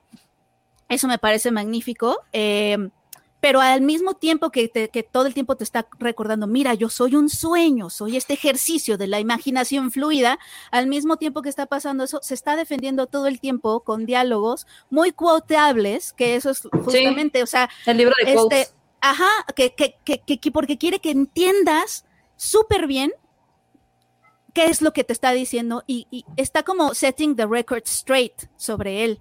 Entonces es esa otra contradicción como de soy un sueño, pero quiero que me entienda súper bien esto, ¿eh? estos temas, no quiero que quede duda. Y y otra cosa que también a veces me saca, y creo que ahí tiene que ver con lo que él estaba contando, de que ah, para ella también fue difícil separar a Iñarritu, es porque él no se separa. O sea, no. Eh, se supone que en la, que en la película, que, cuando tú haces una película autobiográfica como esta, pero que está revolcada por la ficción, o debería estar revolcada por la ficción para elevarla a una obra artística, tiene que estar revolcada por la ficción justamente y permitirte jugar más. Y lo que pasa con él es esto, esta contradicción de, mira, qué sueño, pero déjame contarte todo lo que yo, y quiero que te quede muy claro lo que pienso, lo que siento, para que no tengas duda cuando sales. Y por eso... Como que se, defiende demasiado, ¿no? Por eso se vuelve muy citable. Y justo el, el síntoma de esa contradicción es justa, justo que es una película muy citable. Y entonces eh, estaba yo pensando en esto y el otro día dijo Iván algo que me parece una de las mejores críticas que he escuchado, que me dio mucha risa, que me parece brillante porque creo que eso es lo que le pasa a la película creo, eh, este Iván dijo, es que a mí a veces me da la impresión de que se acuerdan como en The Eight Mile, cuando este Eminem gana la batalla porque él se critica a sí mismo antes de que nadie lo pueda criticar y abarca todo. ya sabes, siento que... robó esa frase, esa frase nos la robó Elsa. Siento que, siento que, siento que Iván me la dijo, me la dijo ayer, me dijo, siento que eso es lo que está haciendo Iñárritu, antes de que lo puedan criticar, me critico yo. Mejor me, me, pendejeo yo solo. Eso fue, justo, eso fue justo lo que dijo dijo Elsa la semana pasada. ¿Ah, sí?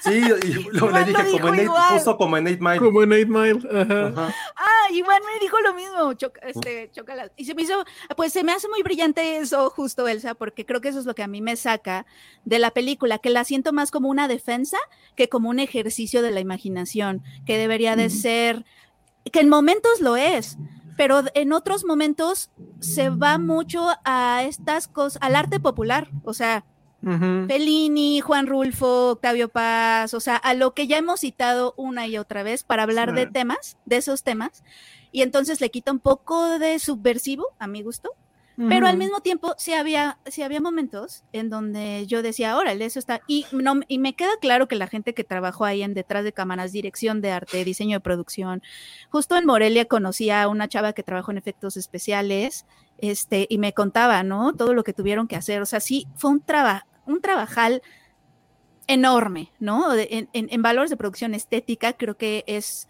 Pero quién, o sea, ¿quién más puede hacer eso? Más que él, Alfonso, cuando vienen, ¿sabes? ¿Quién más tiene esos presupuestos? ¿Quién más tiene? Entonces también creo que ahí hay una, hay una cosa ahí que se atraviesa, que es cómo trabajan ellos versus cómo se trabaja aquí en la industria de este, México, pero ellos al mismo tiempo están queriendo contar historias mexicanas, o sea, creo que ahí hay algo. No estoy diciendo que esté mal ni nada, pero creo que hay algo que tenemos que ver más de cerca, este, porque es algo, o sea, a lo que me refiero es que las películas que ellos vienen a hacer aquí no pueden estar despegadas de cómo las hacen, porque el cómo las hacen es el que. Claro en el caso de ellos, tres sobre todo. Entonces, eh, pues es eso. como cine gringo en México, ¿no? O sea. Sí, esta espectacularidad que, que, te hace como tener una desconfianza inicial, ¿no? Hacia, ah, es una superproducción, pero al mismo tiempo, ya sabes, tiene cosas que sí te demandan que sí te están exigiendo como audiencia, ¿no? O sea, por ejemplo, ¿no? Eh, hemos sabido que hay mucha gente que se sale de las salas viendo Bardo, ¿no? Entonces, tiene estas contradicciones que están interesantes, o sea, que están interesantes y que, y que, y que, nos dan para hablar, ¿no? Esta contradicción de soy subversivo, pero, pero me la paso citando a Octavio Paz y qué tan subversivo es eso, ¿no? O soy, soy, soy subversivo y te hablo de mis intimidades, pero cierro el centro para contarte de mi superproducción. O soy, o sea, como esas contradicciones me parecen interesantes. Fíjate que e, es interesante esto que, por ejemplo, lo que decía Josué, ¿no? Que él como que dividió y que dijo, bueno, este güey no es Ciñarrito, es otro me estoy dando cuenta que creo que lo que yo hice, probablemente inconscientemente, pero ante el, bombardeo de, pues perdón, de mamadas, dije, no, o sea, no voy a comprarme el argumento que me quiere vender él.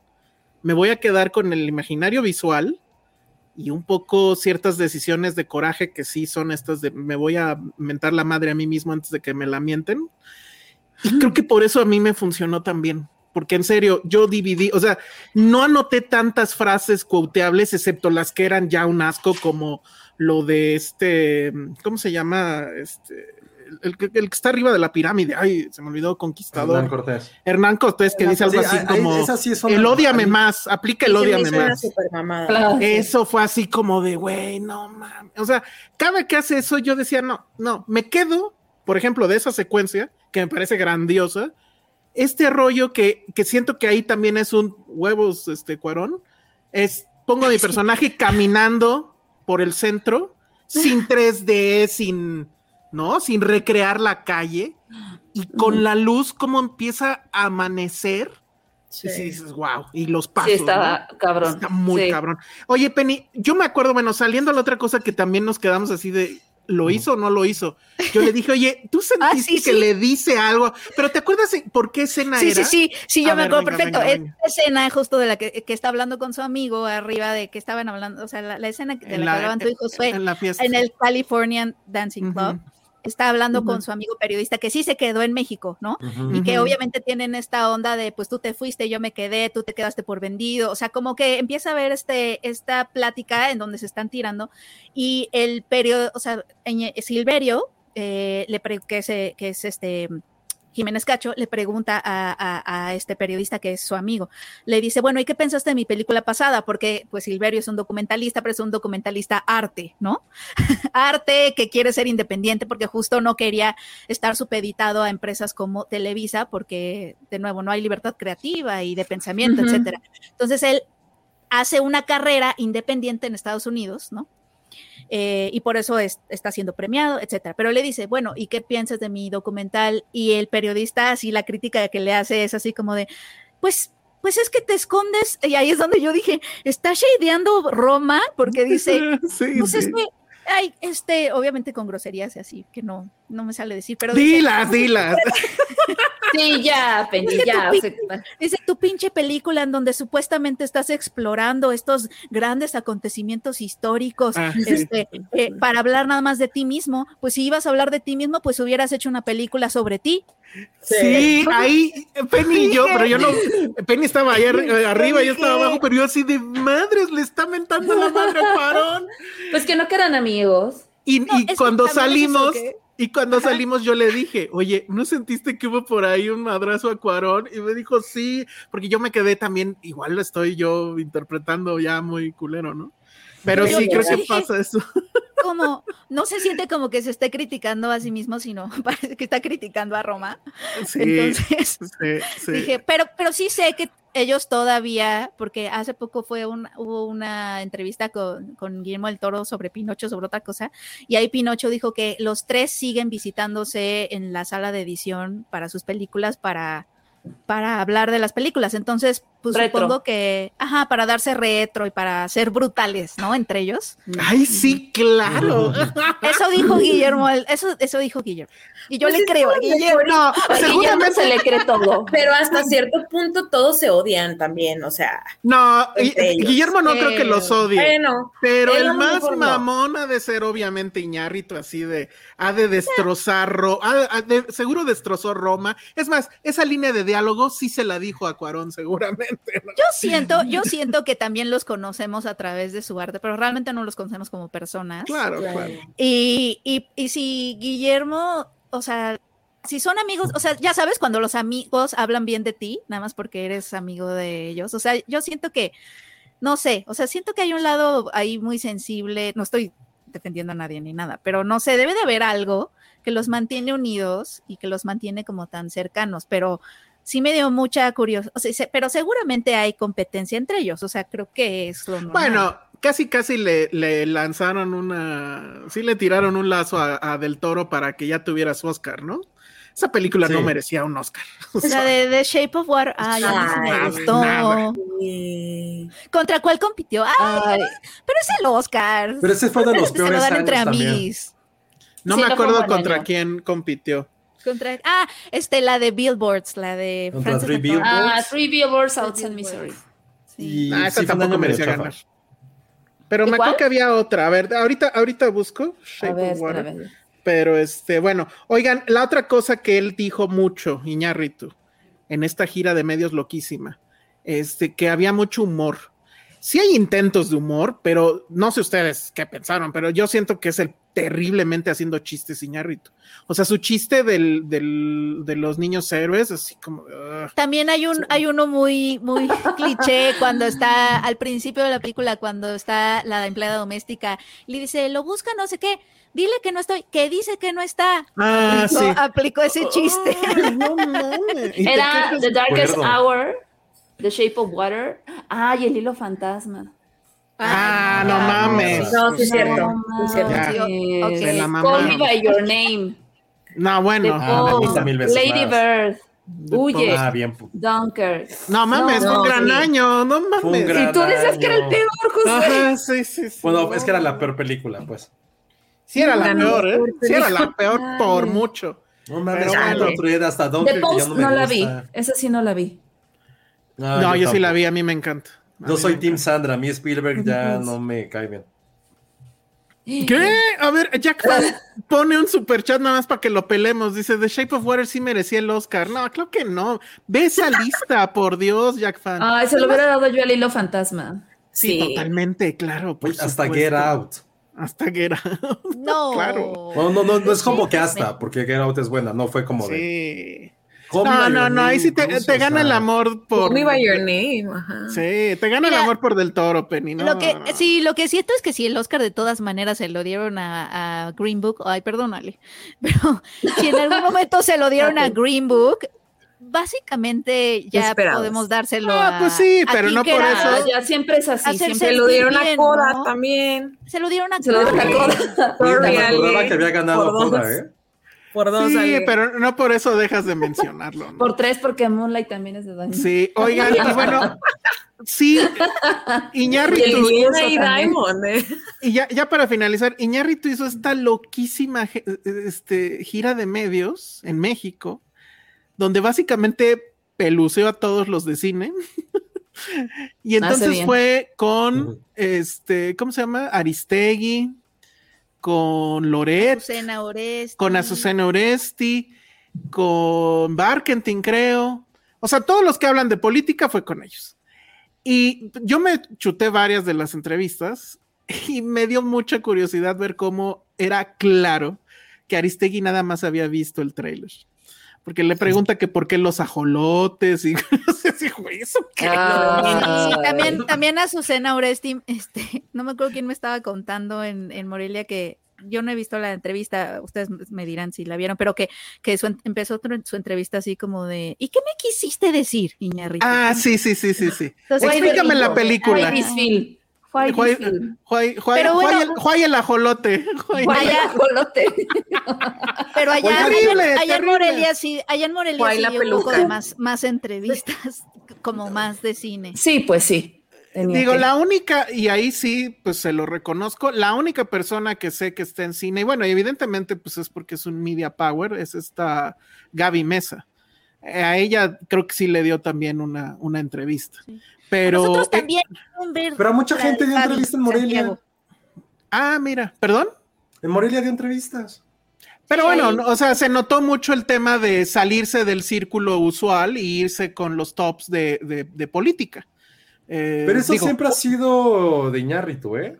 No recuerdo que, o sea, no recuerdo algo tan intenso, por ejemplo, en Ah, Batman. no, porque esta película sí es como, véanme, véanme, pero cuando ha venido, Bueno.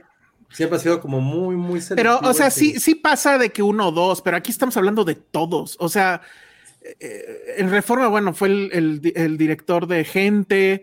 Este, o sea, sí fue así de no, no quiero que me mandes a tu muchacho, quiero así al top. ¿Sí fue a no". hoy? Sí pasa, sí pasa. A mí me ha pasado con talento que te pide, yo solamente acepto y quiero entrevistas de los titulares. Órale, no fue a hoy. reporteros, solo No, bueno. directores. Sí, ¿Fue a hoy? No, bueno, estuvo súper loco eso. Sí, y también. Pero no, fue que ellos Jiménez son los Cacho, que. Supongo ¿Cómo? que ellos son los que también lo piden. En ¿no, hoy Ale? seguramente fue, sí, son ellos. En hoy seguramente fue Jiménez Cacho, no él. Pobre Porque ahí güey. dicen. Pobre güey. En Es hoy que sí, de hicieron. hecho, para los que no saben, nosotros tenemos que mandar siempre una agenda a los talentos de, oye, estos son los medios que te propongo y ellos te dicen, no, no, no, no, no, no. sí, bueno, sí, Iñárritu- quiero estos. Te dan Iñárritu- su lista de lo que quieren. En teoría, porque siempre nos lo han pintado así, Iñárritu es de los que efectivamente tacha medios. Eso pasa desde siempre. pero todos esta vez-. Bueno, Todos. pero esta vez sí fue así de no, no, no. Todos los top y, y- y al carajo. Y, y sí, la verdad es que, pues, o sea, la de, la de Aristegui estuvo tristísima, la de, la de Azucena, por lo menos ella se ve que sí la vio. Creo que la más decentita fue Loret. Y bueno, pues yo quiero ver esta que dicen que no hicieron hasta el intento de una toma tipo bardo. Bueno, qué, qué oso. Oh, no. En fin. Oh, no. Bueno, pues ahí está Bardo y vamos a hacer un, un Bardo aquí rápidamente, Penny. Sucedió algo bien raro. O sea, resulta primero que nos enteramos que Netflix tiene una revista, o sea, Of All Places. Ah, sí. Netflix edita una revista en físico aquí. A ver, vamos a ponerla en cámara grande a, a Penny. Tiene una revista que se llama Q, o sea, como la lista de reproducción que tenemos en, en- en- en Netflix. Y sin querer, porque no lo sabíamos, nos llamaron a, a Penny, a Josué y a mí para hacer textos. Eh, y bueno, pues to- los tres estamos en esta, que Aquí, además este yo no la de- tengo, nada este más. es el la de tengo. Josué. Ese es el de Josué. Wow. El Este es el diseño me, me ultramamó. Ajá, a mí me tocó hablar sobre eh, Velasco Arán, que hice chorrocientas entrevistas además. ¿Y El dónde mío la es venden, este. Y, eh, eh, No, ajá. justo no la venden. Este, es- son para, como para industria, es Mm. como interna para la industria. Ya. Entonces, te das cuenta que cualquier evento se la dan así. La estaban dando Eh, en Morelia en algún lugar. Sí la vi. Ah, ¿sí la viste? vi Fotos de Ah, la revista. Pero no sé si Oh. fue en, en las conferencias que dio Ñarritu, que ahí te Yo creo que sí. a lo mejor. Sí, ya ahí las vi y, eh, o sea, Mm. como en cualquier como Uy, te hubieras traído unas conferencia de prensa. Sí, se me fue. ¿A ustedes no se las, no les mandaron No, esta no, no. o la pasada? Sí, la yo la pasada sí la tengo. Ah, ok. ¿Tú ya tienes esta? Creo que sí. Ay, a mí no me la han mandado. Qué Ah, mala onda. pues, Pero no, desgraciadamente, por eso les digo que estamos haciendo un niñarrito así, cabrón, porque es así de mírenla, no la pueden tener. porque no, la, o sea, a mí lo que me dijeron es efectivamente en México solamente en los eventos como de prensa y eso de Netflix la, la tienen y se distribuye en Los Ángeles, tengo entendido, pero ni siquiera de manera masiva, solamente a distribuidores y a productores de, de allá y creo que también de, de- de Londres. Pero bueno, lo que nos llamó la atención es que de repente resultó que, así como cuando te encuentras a alguien en el camión, pues de repente nos encontramos Penny, Josué y yo en, en- Sí. en este, en este lugar y la verdad dije, fue "Estamos increíble. Aquí, aquí estamos. Le dije Ajá. que presumirla en el podcast. Lo estamos Sí, la queríamos presumir, nunca les presumimos nada y esto la verdad es que sí, a mí en lo particular sí me encantó porque cada vez es más difícil encontrar espacios donde se pueda escribir y hacia sus anchas y, y qué increíble que Netflix dedique parte de, de- de su presupuesto a esto. Entonces, paguen su suscripción a Netflix. No. no la compartan. No, no es cierto, Wow. pero, pero la verdad, muchas gracias. Muchas gracias a, a, a- a Q, a Netflix, y este, pues no sé, a lo mejor hay que convertirla en sobre- PDF. Mi texto es sobre, en general, lo que está pasando en el cine mexicano. Fue como parte de la campaña de, es que me están preguntando, de que México se vea, que fue, creo, Todo en agosto, septiembre. Una cosa así. Ah, o en No, en agosto, en agosto y Ah, septiembre. fue, Ujú. fue en agosto, Sí. ¿no? Y de todas las este, me producciones pidieron- mexicanas, ¿no? Sí, me pidieron un texto sobre eso. Dice Erexito, ¿qué haces que ya somos famosos en Estados lo Unidos? y no mejor. sabemos? A lo mejor. Exactamente. Sí, Lo pues. sabríamos, este, ¿no? quién sabe, quién sabe. A lo mejor ya es momento de mudarnos a Los Ángeles, amigos. Como y hacer Filmsteria como, LA como como, Silverio. Silverio, justo, justo. Y vivir, vivir los conflictos. Y luego venir y cerrar el centro. ajá. y No saber usar de- el metro. Y hacer una reseña en el centro, así en un papel gigante como el Moctezuma que estaba ahí. Sí. Ajá, el Moctezuma Revenge. Muy Sí, bien. sí. Dice Jack Fan que nos manda otro super chat. Híjole, Jack Fan, en serio que tú nos mantienes. Para que vean sin novedad en el frente en Netflix, Yo- la yo sí la apuesta quiero ver alemana mucho. para el Sí, Oscar. la vamos a me ver, la pareció una pena ver. no haberla visto en cine. Ah, sí. Anotadísima. Fue una Anotadísima. película que me traumó de niño. Súper, muy bien. Sí, es Bueno. medio traumante. Este, ajá, a lo mejor somos como Sugarman, dice Patty Montuto. somos Oigan, no, famosos y no lo ¿Saben? sabemos. ¿Saben qué pasó ya? Ya renovaron Sandman para una segunda temporada. Sí. Ojalá te mandaran ¿Dónde a entrevistarlo. Ay, yo voy, o sea, estoy súper así, si quiero. Gente de Q, por favor. Muy bien. Está bien, entonces cuando hagamos nuestra, cuando sí. hagamos nuestro bardo, ¿qué calle cerraríamos o qué? No, vamos a empezar con todos los comentarios. A ver, venga, venga. Sí. De Ericito, ¿vieron los memes de las salas vacías de Bardo? No, no, no. había No. visto, pero A por ver, lo menos, eh, aquí. por lo menos. No, nosotros cuando fuimos al ¿no? cine, cuando Ajá. fuimos al cine estaba llena la sala. Estaba ¿Ah, sí? llenísima, llenísima. Sí. Pero lo llena. que estaba viendo. Nos sentamos más- casi hasta adelante por lo mismo. Oh, Ay, wow. la vieron, la vieron primero ustedes. Este, lo que estaba yo viendo, pero cor- corríjanme si estoy mal, es que creo que nada más hay una función diaria No, y es justo la de la noche o sí hay más. no, sí hay más. Debe de haber más, digo, no sé, la programación. Evidentemente esta película es, está programada para salas VIP, o sea, para ciertos cines también es, eso es cierto. Pero sí, no sí, creo. sí, sí. Ahora Acá está padre verla en un todo, ¿eh? VIP, la verdad. Claro, me imagino. Acá están como en 10 cines. Pero en diferentes horarios, es que esa es mi duda, porque yo vi, por ejemplo, en IMAX, que creo que sí es IMAX, IMAX, o sea, no es que la paso en IMAX. Y ya, sino que sí es una versión IMAX de la película, estaba nada más hasta la noche.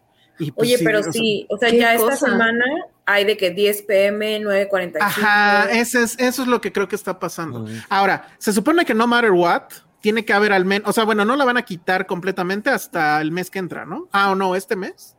¿Cuándo estrena en, Creo en que dijeron Ya que iba a estar tres, tres o cuatro semanas y Sí. en Netflix sale creo que el, que será? 16 de, de diciembre, algo así. Ujú. Por ahí. Que la verdad, a menos que tengan No, un hecho, proyector en- 4K, véanla en cine. O sea, tienen Sí. que verla en cine. ¿No? ¿Qué ibas a decir, Ale? Perdón.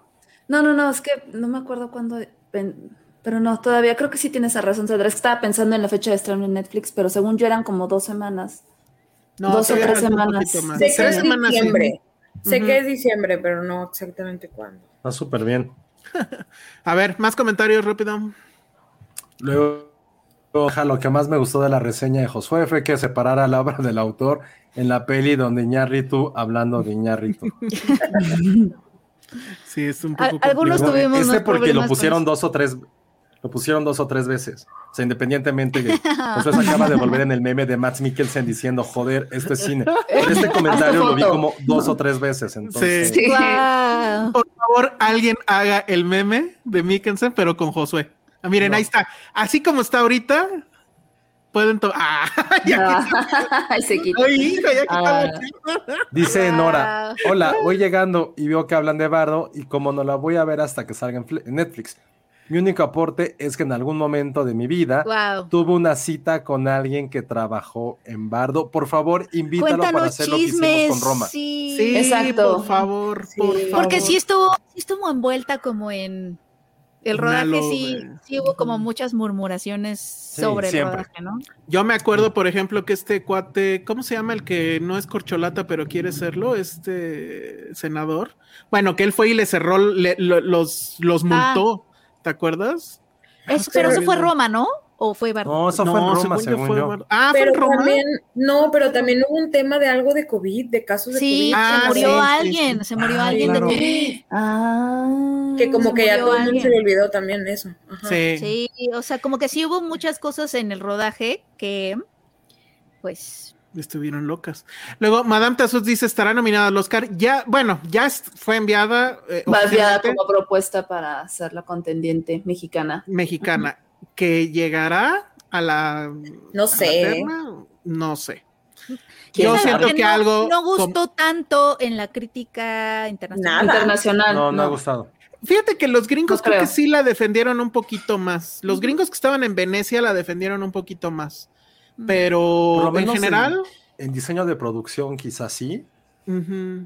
En fotografía. Pero no hay una categoría de diseño de producción en para una para una internacional, Mexicana, ¿no? no. Pues sí Es que pudiera no estar nominada, pero. ¿Quién sabe? A menos que la mandaran a mejor película. Roma estuvo nominada para diseño de producción.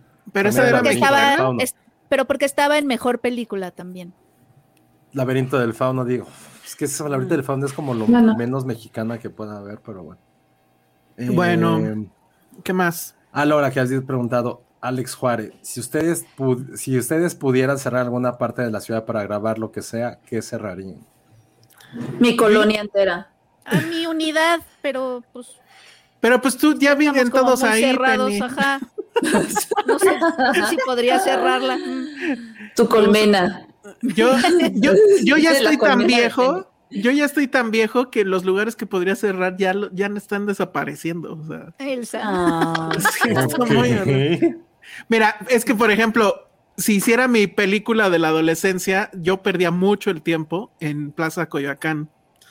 Porque ahí había unas maquinitas y ahí tenía la máquina original de Street Fighter y todos mis amigos de la prepa íbamos ahí. Entonces, ¿De ese lugar, como, como seguramente ustedes saben, ya lo cerraron. De hecho, esas Ujú. maquinitas dejaron de existir desde hace un chinguero, ¿no? Pero bueno. sí. Si quisiera hacer mi Roma o mi Bardo, esa escena ya tendría que ser Ya. en otro lado. Está Así triste. ¿por qué? Pues puedes, puedes reproducirla. No, van a tirar, van a tirar ahí. Bueno, sí, puedo reproducir el lugar, pero ya no sería cerrar Sí, el pero está- lugar. están pues. hablando de Ah. cerrar un lugar. ¿Tú qué cerrarías, Josué? A mí me late que un lugar por ahí por rumbo a Santa Fe. No, jamás, no, no, si ¿No? tuviera que ser algo como que sí marcó mucho mi vida. A no, ver. porque aplicaría un bar de no voy a llegar a ese lugar. Entonces no Ah. voy a decir. ¿El no, centro? no, aplicaría No, un que se me hace que no es de aquí el lugar. Sí, sí, sí, va a ser muy mamón. No, pero siempre, si tuviera como el poder o hubiera tenido como la inquietud de haber hecho algo de cine y algo sobre eso, me encantaría tener una escena en Plaza de Río de Janeiro. De niño iba a leer ahí cuando era adolescente. Me iba solo a leer como Ah. pendejo porque... Entonces, sí, eso, eso me encanta. Y, y- y no leía cómics. Muy No bien. leía cómics. No, no, no, no. A ver. no. Tiras cómicas, como le dices tú. O Ajá, te ah, veo. no, que Josué, Josué le dice tiras cómicas, ¿no? Ajá, te veo, te veo. Muy bien. ¿Tú qué cerrarías de allá de Monterrey, Sandra? Pues es que yo no crecí aquí. Ah, O sea, lo Monterrey. Es de Houston. No, hombre. Ah. Bueno, fuera. No, pues no. Igual, digo, yo soy de Los- una los ciudad que se llama Linares, que es de donde son las glorias. Claro, claro, sí. Lo- y los Este, cadetes. y los cadetes. Los cadetes. Este, y hay un museo en Linares, que de hecho hay una exposición permanente de los cadetes, que está muy cool. Eh, donde, por si alguna vez van a Linares, que no creo, pero bueno. Eh, eh, justo en esa calle que es en el centro, eh, donde está ese museo, o sea, yo me acuerdo mucho que los veranos mi mamá siempre me llevaba como a la escuelita de verano del museo. Entonces Mm. hacíamos como cine, hacíamos artes plásticas y así, entonces yo creo que sería como cerrar el museo, ¿sabes? Yo creo que, que sería... eso está padre. ¿Dónde está ¿eh? Linares? ¿Mande? ¿Dónde está Linares? No sé. Está a una hora y media de Monterrey hacia el sur, sea, rumbo a Ok. Victoria, Tamaulipas, más o menos, tipo, Ujú. hacia. Oye, ¿y cuál es la famosa de los cadetes de Linares? La que Pues- sale en, en este el Ajá. norte vacío, ¿cómo se llama? Sí, o la aquí no hay novedad. ¿Cuál No sé, pues sí, algunas. No me ¿Cuál es acuerdo la que sale? es que no, no, sí lo pregunto, no por molestar, sí estoy como de cuál es su famosa. Es que no me acuerdo cómo se llama esa. La verdad no- Pues que es no. que hay varias, pero por ejemplo, la de. mm, pues, ¿cuál será? Aquí no hay novedad, por ejemplo, pudiera ser una. No sé, No, pues es que tienen varias. Ah, Sí, hay que, hay que buscar. Tú, Ale, ¿qué cerrarías? ¿Qué panadería cerrarías? No. Ya.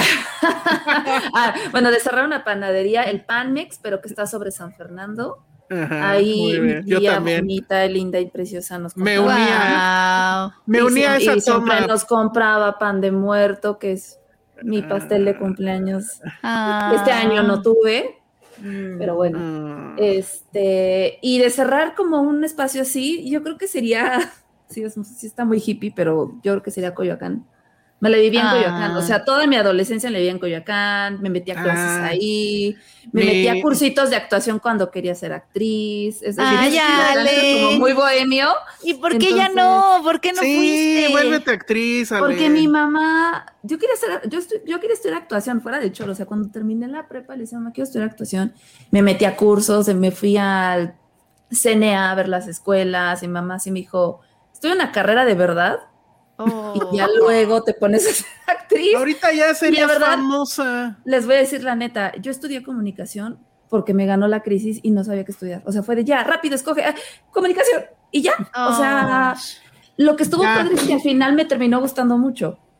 Mira, vamos no, a no hablar, eso. vamos a hablar con Iñárritu para que salgas en su próxima película. No, Ale, sí, regresa a la actuación. Sí, estaría increíble. Estaba Ya, padre. hazlo. Ah, Y en la escena del Panmex yo puedo ser Desde niña me gustaban Panmex. los dramitas. Ah, yo quiero ser un extra en Pan Mix. Puedo ser, Sí. este, también puedo atender. La cajera. Algo, que implique que en algún momento voy a comer en Lleva el pan. media hora viendo ese pan. ¿Cuál va a querer llevar? Ajá, sí. Oye, No, pero qué horrible, porque estás viendo el pan y no puedes probarlo. oye, A lo mejor si lo pruebo, Es cortan, tiene... ajá, y me dicen, no te lo comas. Ah, ok, perdón, perdón. Oye, Ya, si la lo hacemos- sigue otra vez. Si lo hacemos tipo bardo, así una cosa como de Penny, te vas a disfrazar de concha. y yo en la duda. Y yo en la duda de Y no vas a estar querer. como así. Pero en una vitrina gigante. Hay que construir una vitrina, una vitrina Exacto. gigante. Y vamos a estar en el como reflejo, panes. Sí. Seduciendo. Está puesta, pero en, la- en el en la fuente de los coyotes de Coyoacán, ahí en medio, así. Y ustedes en, un- en cada una de las cajitas, como Me un pan gusta. diferente. Un pan diferente. Yo quiero ser un ojo de buey o una concha. Ay, qué rico. Miguel Alvarado basta. Olivares dice, Sandra, mi esposa estudió geología en Linares, en la Autónoma de Nueva Qué León. cool, sí, en la, en la facultad de, de, ay, ¿cómo se llama? De Ciencias de la Tierra. Sí, de Ciencias de la Tierra. sí. La tía. Freddy dice, en Linares hay una muestra de cine de terror. Sí, es un Ah, festival, es un festival de cine, se llama eh, Linares Fantástico, creo. Oigan, que nos, tú que seguro conoces al presidente Padre. municipal, diles que nos inviten. Bueno, no. Ah, no, no, estaría no. bueno. No, no, después de lo que platicamos en lo de Filmsteria de terror, mejor no. No, No, pero no, pues no. espero que aquí sí sean... No. Pues de sí ahí son las De hecho- ahí había brujas en Linares. Ah, sí. De Hay hecho, unas- en. No, no, dime, Sandy, dime. No, que hay una comunidad que se llama La Petaca, porque ahí había brujas y se supone que metían los demonios que te sacaban o lo que sea que te sacaran en una petaca o en una maleta y las tiraban al río. Entonces, por eso se llama La Petaca ahí en, en esa ciudad. Oye, ahí en Linares ahí fue donde filmaron El Norte sobre el Vacío. Ah, mira. Pues alguna parte, sí, ajá. Sí. Sí, en los Ay, Mucha que- gente contestó de las famosas de, de los cadetes de Linares, sí son muy Son, sí, son famosos. Oye, rápido nada más. Creo este, que la tía- desaté a la gente aquí diciendo que no, no, no les gusta lo que hacen y quisieran hacer otra. Este, la tía Freddy dice, me- te encargo mi mención de la Eso semana pasada. Lo que pasa es que en la semana pasada, eh, Se eh, la tía Freddy se nos fue a mencionar un super chat de ella. Y lo malo es que no lo tengo aquí cerca, pero si nos lo puedes volver a enviar sin super chat, obviamente lo mencionamos. Pero bueno, Se básicamente. cuenta que estábamos nada, nada más nosotros dos y estaba un poco Ajá, complicado estar exacto. en todo. Sí. Perdónenos. Así es. Este, ¿qué más? ¿Qué más? Ah, bueno, el asunto de la mole, yo creo al final, rápido. Este, Ah, porque yo nada sí más hubo quiero gente. contestar algo. A ver. Que una chica ya hasta repitió dos veces, Andrea Mares, que Ay, mañana bueno. se estrena One Piece, que si vamos a hablar de ella o hasta la próxima semana. No creo que hablemos de ella porque nadie la vio de los que están aquí. Este, Pero igual tú pero es que la verdad yo nunca había visto el anime, el anime, ni leído el manga, ni nada. eh, pero sí voy a admitirlo, y esto me pasó también a la agencia. Vimos la película y me quedé picada. La neta me quedé picadísima. La historia se me hizo súper interesante. Este, obviamente, si necesitas mucho contexto, si ves, si ves el anime o eres seguidor y demás, pues sí sabes muchas más cosas. Había en, en las funciones que tuvimos, había mucha gente que gritaba en ciertos momentos que yo decía, no entiendo nada. Pero bueno, sí, es toda una experiencia porque esta entiendo que es como la primera película de las 14, 15 que haya hay de One Piece, que es como completamente musical. La música es increíble. Eh, fuera de choro, yo ya este, guardé el, soundtrack de la película como mi favorito ahí en Spotify. Y vamos a tener regalitos para los que vieron la película eh, en su primer fin de semana. Eh, nos aguantamos a la próxima, el próximo podcast, pero tengan su boletito en mano y, ya les diremos qué son, ¿va? Ok, perfecto. Es que sí, yo, es lo que te dije, yo necesito un, un, este, traductor ahí para ver esa Sí. película, sí, ¿no? Pues fíjate que no sé, o sea, lo que me gustó de la película es que no necesitas como tal, o sea, obviamente si eres seguidor le entiendes a muchas más cosas, pero la película empieza como con una mini, mini, mini intro de qué trata el mundo de One Piece y con eso como que ya le agarras la onda y, y te lleva, la película te va llevando y la verdad yo sí me quedé picada así de cómo, ¿qué pasó? Y me acuerdo que le regresaba y, o sea, sí, sí, sí me, sí me quedé picada, la neta sí. Lo. A ver, rápido, otros dos superchats, porque si no, luego se nos van. Este, Riku, saludos, los escucho en el podcast. Por cierto, tengo aquí, antes de que se me vaya, un, este, una cooperación que cayó por PayPal, que supongo que es de la gente que nos escucha solamente por audio. Recuerden, si ustedes no pueden vernos en vivo, no pueden dar super chat, pueden eh, entrar a paypal.me diagonal filmsteria, paypal.me diagonal filmsteria, y ahí pueden cooperar. Es lo que hizo Rigoberto Sánchez Morales, que envió eh, una cooperación de 150 y dice para que Elsa se vista de mamá Coco y Josué de Miguel. Que pues Muy ese era tarde. muy tarde, ese era el plan, pero bueno. Muchas gracias como sea, este Rigoberto. Y también está aquí Néstor Montes, que si hacemos pansteria, dice en su super chat. Ay, pero ya estamos tarde también. Para el Sí. próximo año. Sí estaría bien. Pansteria. Sí, ¿no? ¿Sí le entras Penny o qué? Voy O- al o te regaña. sí. ¿O te regaña tu doctor? No, porque ya no tengo vesícula y siento que ya puedo hacer estas cosas. Pero más. hasta el próximo año puedo- después de la boda, porque si no. Ah, bueno, sí. Oye, hemos descuidado mucho esa boda, no sabemos nada de los chismes. No, yo tampoco sé nada. No, o sea. es que no he tenido, la tengo, tengo que retomar los preparativos. Sí, aquí no, te, aquí no te vamos a molestar de eso porque se hacer un chingo de presión por todos lados. Aquí no vamos a hacer. Bueno, pero queríamos el reportito de. Ay, no, pues, pues no sé. el reportito es este, mm, ya tengo vestido, eh, pero estoy por mandar la- la- las invitaciones, espérenlas. oigan. Tan, tan, tan. Muy bien. Tan, tan, Lo- tan, Ana tan. Posada, esto me, me gustó. Dice: A mí me pasó algo similar a lo de Ale. Yo quería dedicarme a cualquier cosa que tuviera que ver con cine. Terminé estudiando psicología, pero Oh. ahora estudio algo sobre cine. Muy bien, Ana. Mira, y también este muy cercano de Daniel López dice: Yo estudié medicina y ahora ya me puse a darle al guion. Siempre me Ah, ha gustado el cine. Hagan que Ale regrese a la Ah. actuación. Ahí está, está- sí puedes regresar. Sí, Todos comentarios. está buenísimo eso. Bueno, pues este. Oye, ya de repente. Quiero, quiero, quiero contestar algo porque ya me preguntaron dos veces. Ajá. Eh, Sí vi RMN en ah, sí, vi, sí. vi. el No sé cómo Ficum sabe de, que la habías visto. de Chris Puyu y sí me gustó un montón, está súper buena. O sea, al principio no sabes de qué va, qué está pasando, es difícil entrar, pero ya, ya que estás metido, sí es este, está muy, muy. ¿Es la del muy buena, o sea, divorcio? No, es sobre un eh, pueblito rumano Ah. en donde pues hay una panadería, hablando de pansteria, Bien. hay una panadería, pero... Películas que eh, pasen en una panadería, ya. Bien. Exacto. Pero, o sea, como que Chris Puyú lo que quería era un poco hablar de la xenofobia y el racismo en Rumania, ¿no? En donde también hay muchos húngaros. Eh, y este pueblito empieza a estar como muy a disgusto porque la panadería empieza a recibir eh, trabajadores extranjeros, ya sabes, como de Sri Lanka, de India. Entonces empieza a haber como este problema en el pueblo de pues xenofobia y, y típico de es que ellos tocan nuestro pan y pues como vienen de Asia, este, ellos tienen otros viruses y, o sea, tip- cosas así, ¿no? Y hay una escena buenísima donde es una asamblea, ¿no? De- de- del pueblo. Es un solo plano. Es una, es una escena larguísima de tal cual una asamblea, debate, etcétera, pero es un solo plano, o sea, ahí se queda la, la, la, la toma, no hay corte.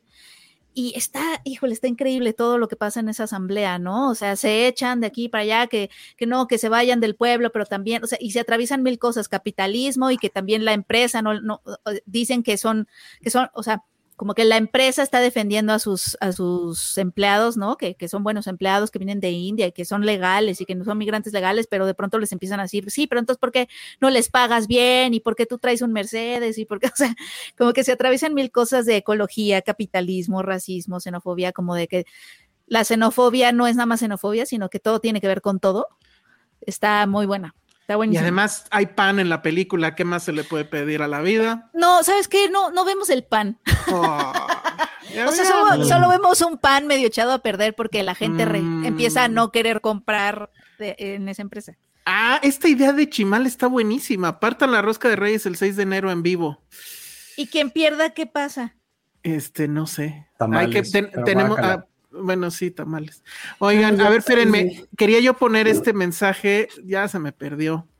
Ah, de alguien que yo supongo ha de ser una persona muy feliz en esta vida.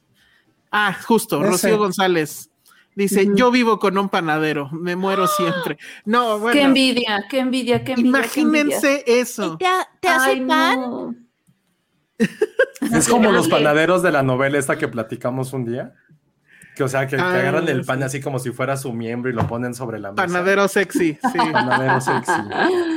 Yo creo que sí. A ver, ahorita que Chale, qué Rocío nos rico vivir diga. con alguien que, que haga. Imagínate. Que Porque además tu casa huele a pan. ¿No? ¿No? porque lo hacen en la panadería.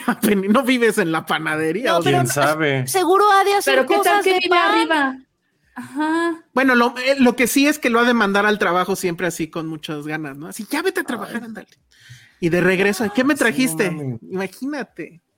Muy bien. Y la pregunta de Iván Chimal, ¿y qué tal la masa?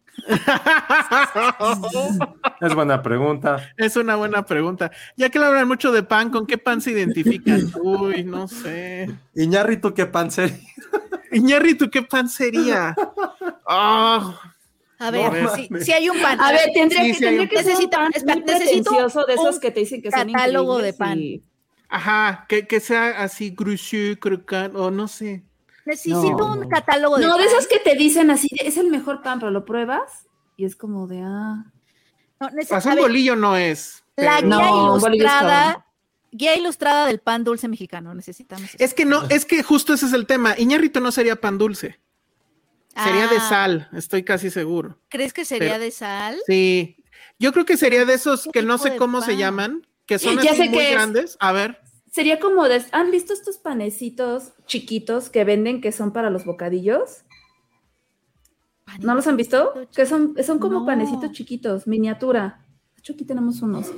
Ay, ¿cómo se llama ese tipo no de sé. pan? Oye, pero Porque ya es nos demasiado contestó. pretencioso, caro y... Uy, bien, Jonathan Villalba, ya lo ganó. Iñárritu ¿Qué? sería la masa madre. Sí, Ay, no. Total, total. No, la masa madre Sí, es sí, sí. deliciosa. A Sí. ver, y, y, y- no, es- es- sí, yo nunca he probado eso. Oigan, pero, y entonces, eh, Cuarón y Del Toro. Del Toro sí es todo el pan dulce increíble. que Ay, del toro es como una concha. Es Del una toro sí es una concha. concha. No, o puede, sí, eh, del, del toro es una concha. Es que la concha es safe, ¿sabes? Es, es rica, ay, chopeadita, es deliciosa. Es súper popular, la gente lo ama. Es popular, la gente Ajá. ama las conchas. Ay, me Cuarón, ¿qué sería? ¿Un biscuit? Yo siento que algo como- Yo amo los como- biscuits. Un pan Como- danés. que es fino, rico, Pero no es salado por fuera, pero dulce por dentro, un pandanés. Danés. Uf, quiero un pandanés. Como Krusty, quiero mi fan. Un pandanés sí podría ser. Iñárritu Podría podría ser. hacer un pan sin gluten. Ándale, que se llama Pan seguro. Gabriel que saben a, saben a tierra. A perdón, caja. saben a tierra. saben a cartón. Como pan de súper, ¿no? De los que ya venden hechos, que están en Ajá. bolsas. No, no, eso sería perdón. como alguien, como eso sería Marvel. Marvel sería algo así como de. de- No, Marvel sería algo con mucho azúcar, no sé. Con, con- Bimbo, toda la línea Bimbo. No, No, no, pero sería algo como ya producido así. A ver, no, con Bimbo no te metes al no. horno y salen. ¿Favorito del Bimbo cuál? Yo. la- Puta, yo todo. El Las negrito. donas, o el nito, el nito que le dicen ya ahorita. Ay, a mí me gusta, me gustan las magdalenas. Ah, a mí también. Qué raros Tan son buenas. los Magdalenas. ¿Por qué? ¿A Los colchoncitos también me encantaban. A esos nunca los he probado. A Son deliciosos. Josué. Yo de bimbo no, no tengo como uno ahorita en la cabeza, pero es que lo confundo mucho con. Yo de tía Rosa, por ejemplo. Josué eres Ah. demasiado iñárrito en cuestiones de Sí, pan. Tía Rosa. cabrón. Fue. sería un tía Rosa. Sí, porque aparte ha mencionado puro pan mamalón, así. Siempre que vamos a la Mándames. panadería, sí, quiere, quiere cosas bien acá. Así de, ay, este, un chocolatín o un vaca. Puta. Uy, el vaca, güey. De ahí no sale. ¿Qué es De ahí eso? no Ni sale. siquiera sé qué es esto. ¿Qué es ¿No eso? sabes qué es un babka? No, Es te lo juro. ¿Tú sí sabes, Penny? Yo tampoco. ¿Ya ven? A ver, ese, ese es ese es Iñárritu. A ver, ¿qué es un vaca? ¿Qué es una vaca? Es un, Es- es es pastel de, de Europa del Este. No mames, no puede Iñárritu, ya. ¿Ves? No es súper no Por eso le gustó Ba- Bardo. A ver, pero ¿y qué? ¿Cómo es? O sea, no los Oye, podemos yo- yo evocar sí- aquel. Yo así es con como mi ojo de buey. trenzado, Es como Ándale. trenzado, amasado, pero tiene chocolate en- entre cada una de sus costuritas. Pues eso se llama trenza. Es rico. Es una No, trenza, no, la trenza es Porque tiene dura forma y como de este- muffin. O sea, la trenza la hacen como en una, en una forma de muffin, para que me entiendas, Ajá. y trae chocolate. Y ya, y el pan es como un croissant. No, sí creo Tengo- que es Tengo muy muchas ganas de pan y ya ahorita no hay Pero panaderías ya se me, pero, pero sí me lo antojaste, José. Debería de haber Sí, una panadería 24 horas, por Y favor. aparte la calientas tantito y se derrite el chocolate que tiene adentro. Entonces, Uf. Sí. Pero estamos hablando de pan mexicano, Josué, así que ya. No, pero era Iñárritu, entonces es mexicano, pero no, pero ya sabes. Ay, Ahora, Ana Posada sí. dice, Iñárritu es ese pan que te cuesta 90 pesos, que se ve nice, pero lo pruebas y no está chido. Y... Luego, y- Ericito dice, Iñárritu sería los de la tía Rosa que son iguales a los de la panadería, pero oficial. ¿Sabes qué? Iñárritu es ese pan que venden en el Starbucks. Que es carísimo. ¿Han visto una rosquita de reyes como de este tamaño en Sí. 80 pesos? Eso es. Oigan, Rocío González está viviendo la vida que todos que se- que ire- queremos vivir.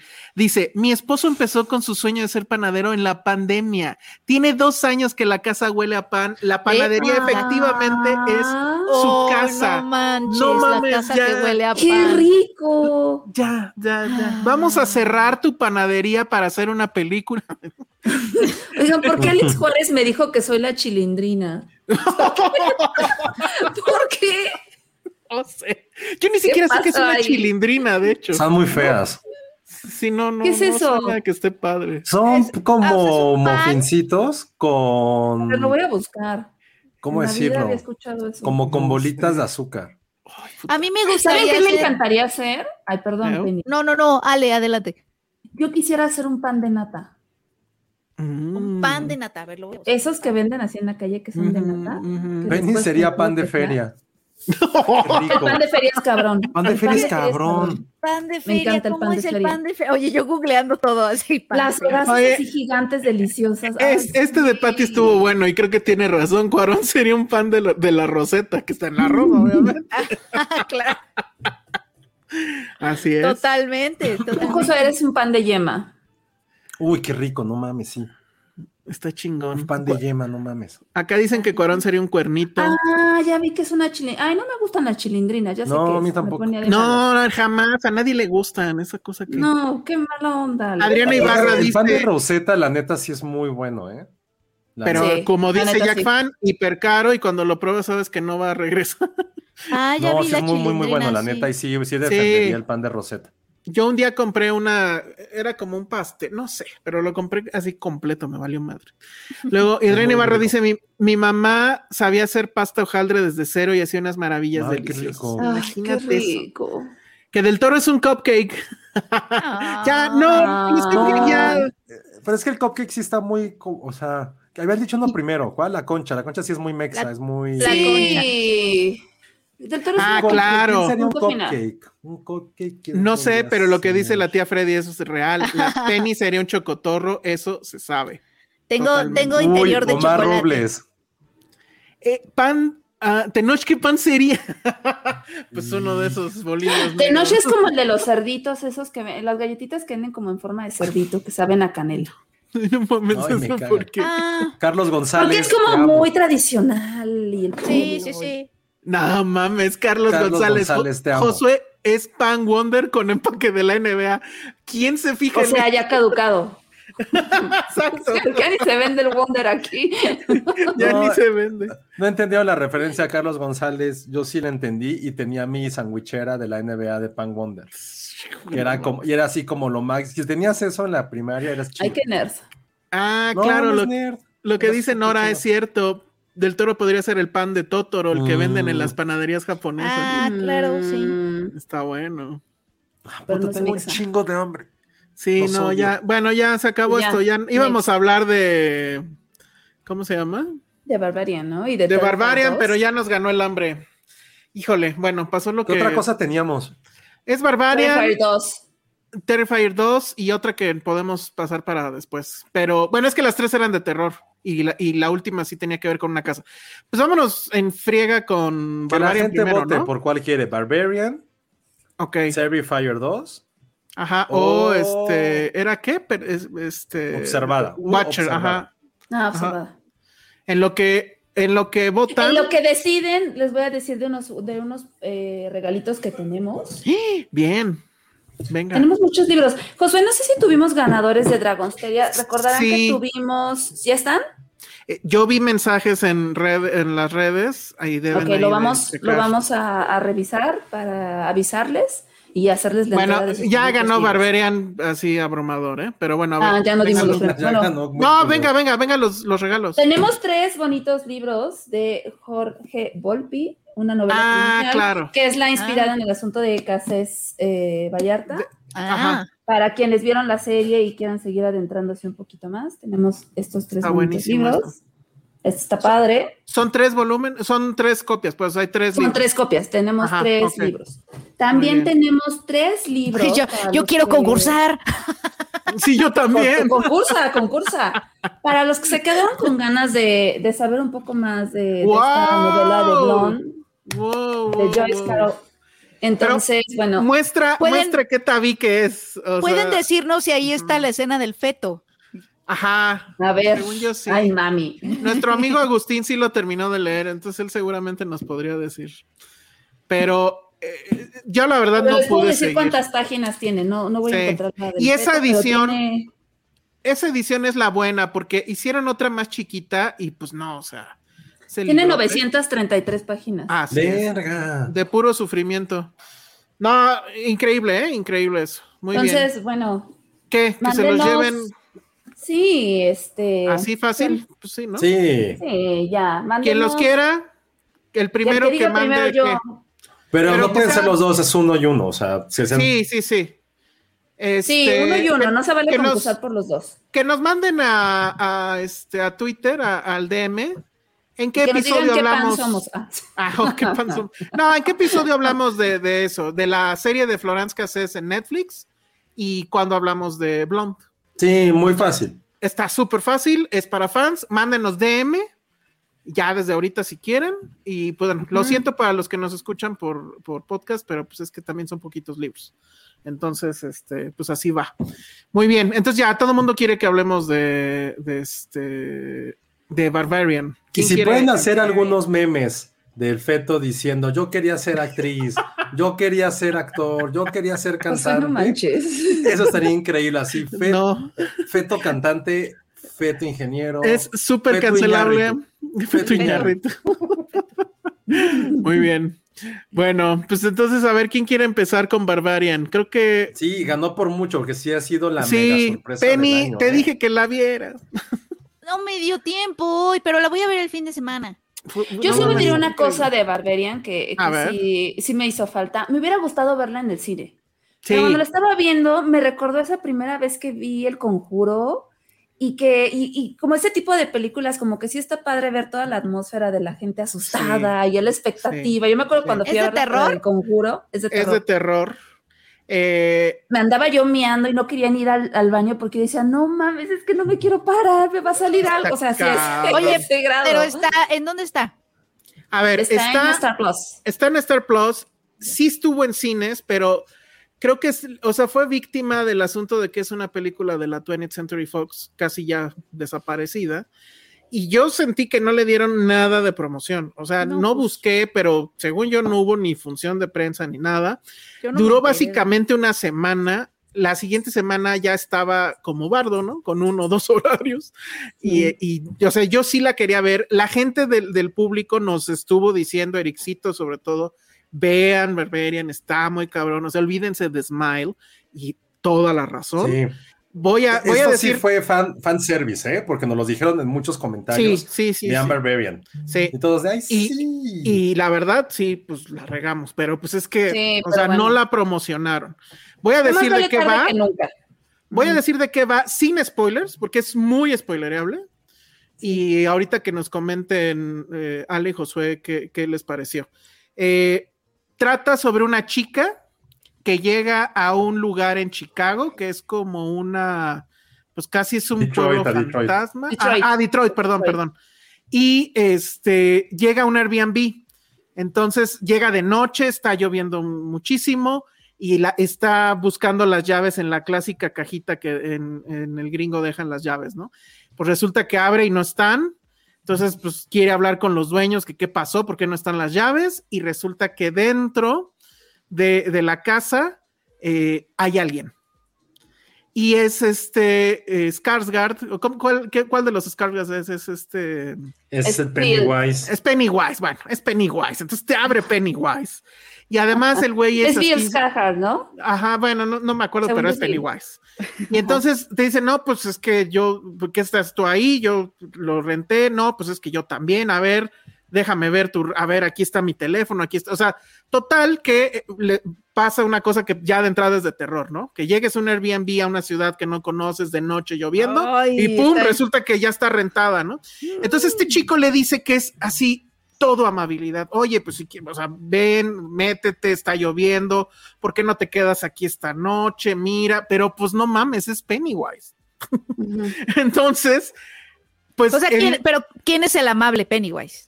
Pennywise. Y la chica, pues está obviamente en una situación completamente vulnerable, ¿no? Porque pues está llegando ahí y este güey está ahí, pero este güey es súper amable, le dice, oye, mira, te, te, te, te preparé un No té. pasa nada. Ajá, sí, no sí. pasa nada. Te, te- Es si encantador. quieres- es encantador, es, es, es como sospechosamente encantador. sospechosamente encantador. te pones, te pones luego, luego así de este güey le va a hacer algo. O sea, como que eso es lo que está Es- padre. no, pero aparte es muy- expectativas. Es muy self-conscious de que de la situación. Sí, sí. Sí, también. El- hay un vino, hay un vino y el güey lo- va a servir el vino y le dice, no, no, no te, no, no, no te puedo servir porque probablemente piensas que le puse algo. Entonces mejor abro una nueva botella de vino, pero que tú estés presente. Y la chica así de, ok. Ajale, porque le prepara un té primero y no se lo toma, etcétera. O sea, el asunto Me Too está en el aire así completamente y la situación es así. O sea, si tú como mujer supongo que entiendes, pero bueno, uno como hombre entiende perfecto, ¿no? O sea, es una situación súper complicada. Ahora, estaban diciendo ahorita que no podemos hablar de esta película sin spoilers. Ay, de no, nuevo, sí hablen. retom- retomo la votación. Que nos digan si quieren spoilers. Si nos Yo dicen voto. que gana, ok. ¿Quieres ¿No spoiler? quieres? Sí, Yo- no, me, no me importan los spoilers, Híjole, la voy a ver. Híjole, pero es que Es que sí, Sí, está padre. afecta la, afecta la experiencia, te lo juro. Sí. Mi, mi Ah. sinopsis de la película acaba aquí. Obviamente algo va a pasar entre estos dos, pero O no sea, les voy a decir que él, él sí la ataca. no, no voy a No, decir. No, bueno, a todo el mundo quiere spoilers. Sin spoilers, Nora, pobre Nora. Este, Y Híjole. entonces. no manches, ¿qué todos más el mundo hablar? spoilers. No, todo el mundo quiere spoilers. Es que saben que lo que está padre también de esta película, que es como nos enfrentamos a estas nuevas formas de peligro que ya nos han presentado. que Exacto. es como eh, qué pasa con las apps, ¿no? Porque muchas veces cuando vamos y rentamos una casa a través de Airbnb o No, ya ganó cualquier spoilers, aplicación, te sientes muy seguro. Sí, a ver qué pasa. A mí no me Entonces importa. creo que ese es el verdadero terror. Es que, a ver, cuentas- bueno, no, no voy a hacer tan spoiler, pero sí voy a platicar la estructura, porque creo que ese es el punto. El guion, aunque tiene unos agujerotes, Ah, claro. pero Obvio. es increíble. Eh, hay algo abajo de la casa. No voy a ahondar más. Oh, el ya, ya valieron, chavos. Es un, es un este, eh, es un cementerio. No, hay algo abajo. hay un, hay un, no hay es un, obvio. hay Es un un sótano, sótano. Hay un sótano. Este, Y él tiene a gente ahí. no, ella se queda en algún punto atrapada en el sótano, pero además descubre un cuarto terrible donde se ve una cama horrible, una cámara, pero de las viejas, así VHS. Apuntando a la cama. apuntando a la cama y la huella de una mano ensangrentada. Entonces, él, el chico pues salió, ¿no? Porque pues, hizo lo que tiene que hacer y ella se queda atrapada. Total que ellos dos van y van a encontrar algo. Ahí sí, eso no lo voy a contar porque ya es too much. Pero estamos en esto y, y que además es el primer gran susto de la película y de repente, ¡pum!, corte a Justin Long, ¿o ¿cómo se llama este güey? Sí, Justin Long. está en un carro cantando, es un actor feliz de la vida, le hablan por teléfono y le dicen, oye, ¿qué crees? Este, una actriz con la que trabajaste te está acusando de violación. Y el güey, no mames, ¿cómo es posible? No sé qué. Y entonces, pues obviamente viene todo este proceso que pues ya nos lo sabemos de memoria, ¿no? Él negándolo, cómo puede ser, ya cancelada tu participación en tal proyecto, el güey así, este, yendo con amigos de, no, no mames, esto no puede ser, etcétera. Que por cierto, ahí hay cameo del director. Pero tú dices, ¿Quién güey, el amigo que le dice, a ver, ya qué pasó realmente. Sí es él, que están ¿verdad? en el bar, Gracias. sí, sí es él.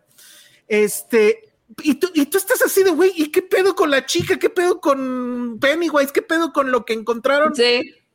Y bueno, ya, creo que ya más allá de eso ya No, no. te tengo que dejar así, Penny, para que la veas, porque está Sí, lo sentimos, increíble, Penny. increíble lo que hace este güey, porque además el director es el guionista, o sea, y lo más Y es su increíble ópera prima, ¿no? no, No, es su no. segunda película. ¿Saben de qué trata Mm. su primer película? Güey, ahí ¿Qué? les va. Yo amo a ese güey. Yo ¿En crecí serio? viéndolo, no sabía quién es. Esto les hablo de la época como youtubera muy de principios de finales de los 2000. Él tenía, él junto con sus amigos de la universidad privilegiados, hicieron, eran, un show de sketches El de que White, se llamaba no sé qué, The, ¿no? Whitest Kid, The Whitest Exacto. Kids You Know. Ujú. Yo era hiper mega fan, súper, súper fan, porque tuve esta época de mis 23, 24, que consumía mucho como contenido de stand-up gringo, pero de stand-up cagado. Entonces, estos güeyes eran parte también como de un touchhumor.com, que ahorita ya de ser una mierda, ya ni al caso, y hicieron, una, hicieron un grupo como de cuatro güeyes, eran los cuatro fundadores, y él, era, él no era el más talentoso actuando, pero era el que escribía, el que hacía cosas. El más chingón era un güey que hizo después una, una cosa que se llama Miss March, que es una película de súper mal gusto, y me estoy enterando que, que murió apenas, murió borracho en su casa, se cayó. Y era un güey como de 42, 43 años. Pero sí, este, este director salió de ahí, salió de ese, de ese tipo de, de stand-up muy, muy políticamente incorrecto, muy noventero, muy Nickelodeon, muy de esa onda, porque sí, es, ese voy a ser como unos cinco años más grande que yo, entonces yo sí crecí viéndolo y cuando me enteré que era el director, fue, me quedé hasta las 3 de la mañana viendo los sketches que tenían, entonces fue así de, güey, qué chingón era eso. Y sí recordó mucho mi época de cierta revista de la ciudad que hacíamos ese tipo de humor, entonces... Pero además, Wow. aquí, está la, aquí está la foto. Es el tipo más blanco que puede haber. Pues así se llama, ahí se llama y la verdad, tal cual. Y Kid su You Know. primer película que la hizo junto con otro güey que supongo que es el que, el que dice Josué, es, o sea, es una estupidez. Se trata de unos amigos que están como en la prepa o algo así como, en- no, sé, están en una fiesta y la chica guapa, él es el protagonista, este güey que está aquí al lado y es el director de Barbarian. Este güey la chica guapa del salón o algo así de la prepa le dice que sí va a haber ondas ese día. Entonces el güey está súper contento en la fiesta, se equivoca de puerta, están en una casa y, curioso, se cae en un, en un, este, en un, sí, en un sótano, igual, bueno, un poco como pasa en Barbarian, queda en coma y cuando despierta, como tres años después o algo así, resulta que la chica que le gustaba ahora es Playmate de Playboy. Y entonces la película se va a tratar de que ellos van a entrar a la casa de Playboy para irla a convencer otra vez, no sé, algo así. Sale Hugh Hefner, tiene todo el sponsor de Playboy.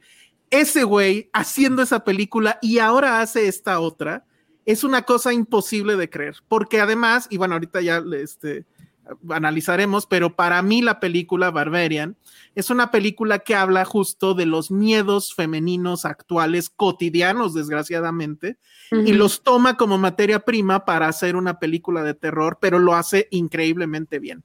Eh, hay un documental que, que, que estuvo en Morelia, que es este, no me acuerdo cómo se llama, creo que se llama Ahora que estamos juntas o algo así, que es la directora, creo que es de, la UNAM, que la directora se mete a estos movimientos feministas que son los que han estado este, pues, saliendo a la calle, haciendo pintas y todo eso.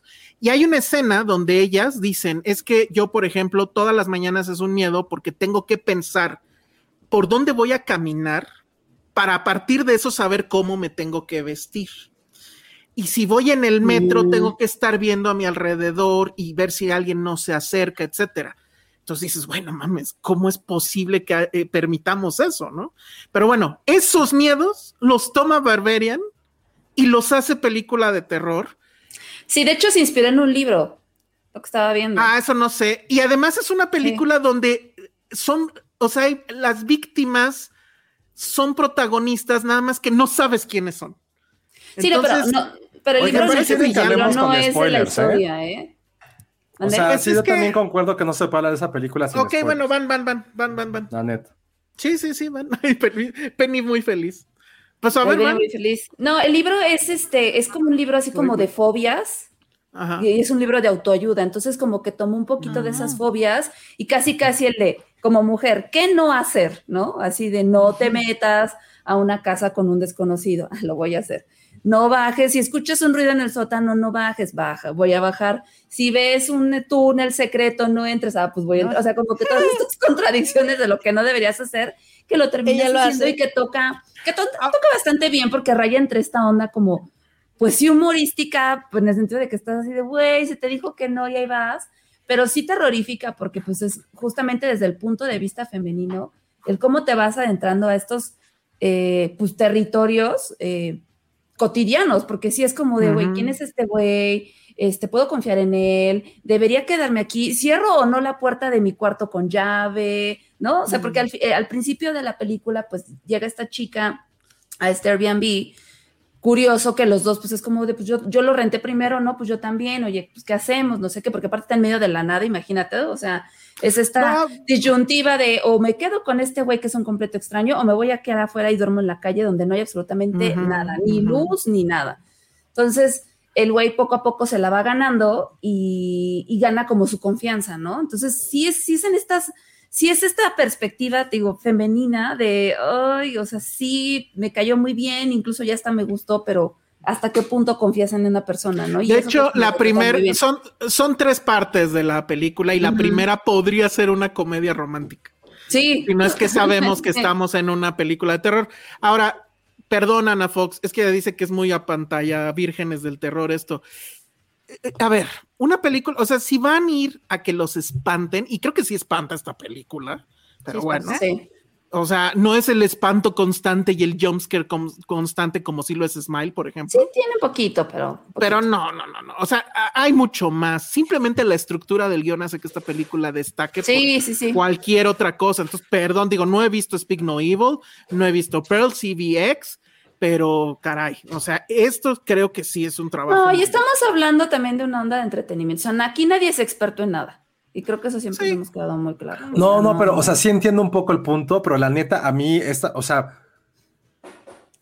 sí están muy, en muchas listas. Yo ya vi Speak No Evil, por cierto. No, no, no, no me volvió, no me voló la cabeza.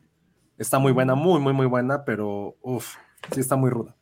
eh, creo que aquí lo que, lo que destaca de Barbarian es justamente esta capacidad de poder contar tres historias en una misma película. Que generalmente terror, y yo ahorita creo que, porque yo he visto mucho, hemos visto mucho terror este mes, bueno, en el mes pasado en octubre, y siempre es como de, güey, caes en lo mismo, es redundante, es como el gore por otras cosas.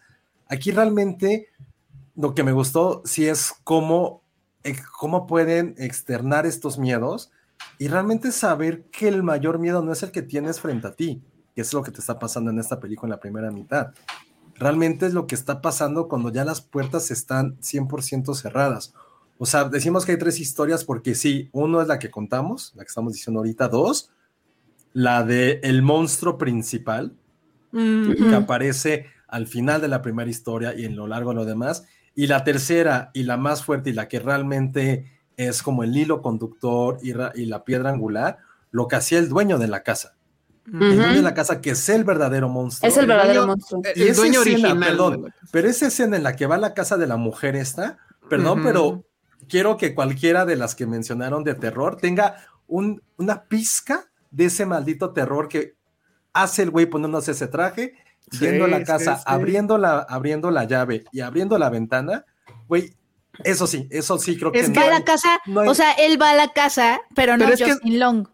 No, porque es ah, otro momento. Es que son como los 70 80 Es que la casa es un protagonista, entonces también te hablan como de la historia de la casa, ¿no? Ellos llegan a esta casa en medio de la nada, porque aparte todo alrededor está destruido. O sea, se cuenta como un pueblo fantasma, asqueroso, y esta es la única casa bonita, ¿no?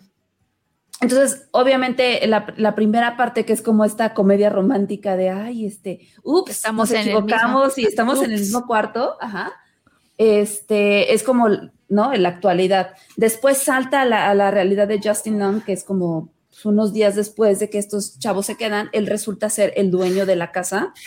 nunca entendí por qué o cómo llegó a ser el dueño de esta casa, pero bueno, él entra en una crisis porque él es actor y de repente le sale una demanda y es como tengo que vender mis cosas se va a la casa porque la quiere ir a vender y pues resulta que llega a la casa y ve maletas, dice, ¿qué es esto?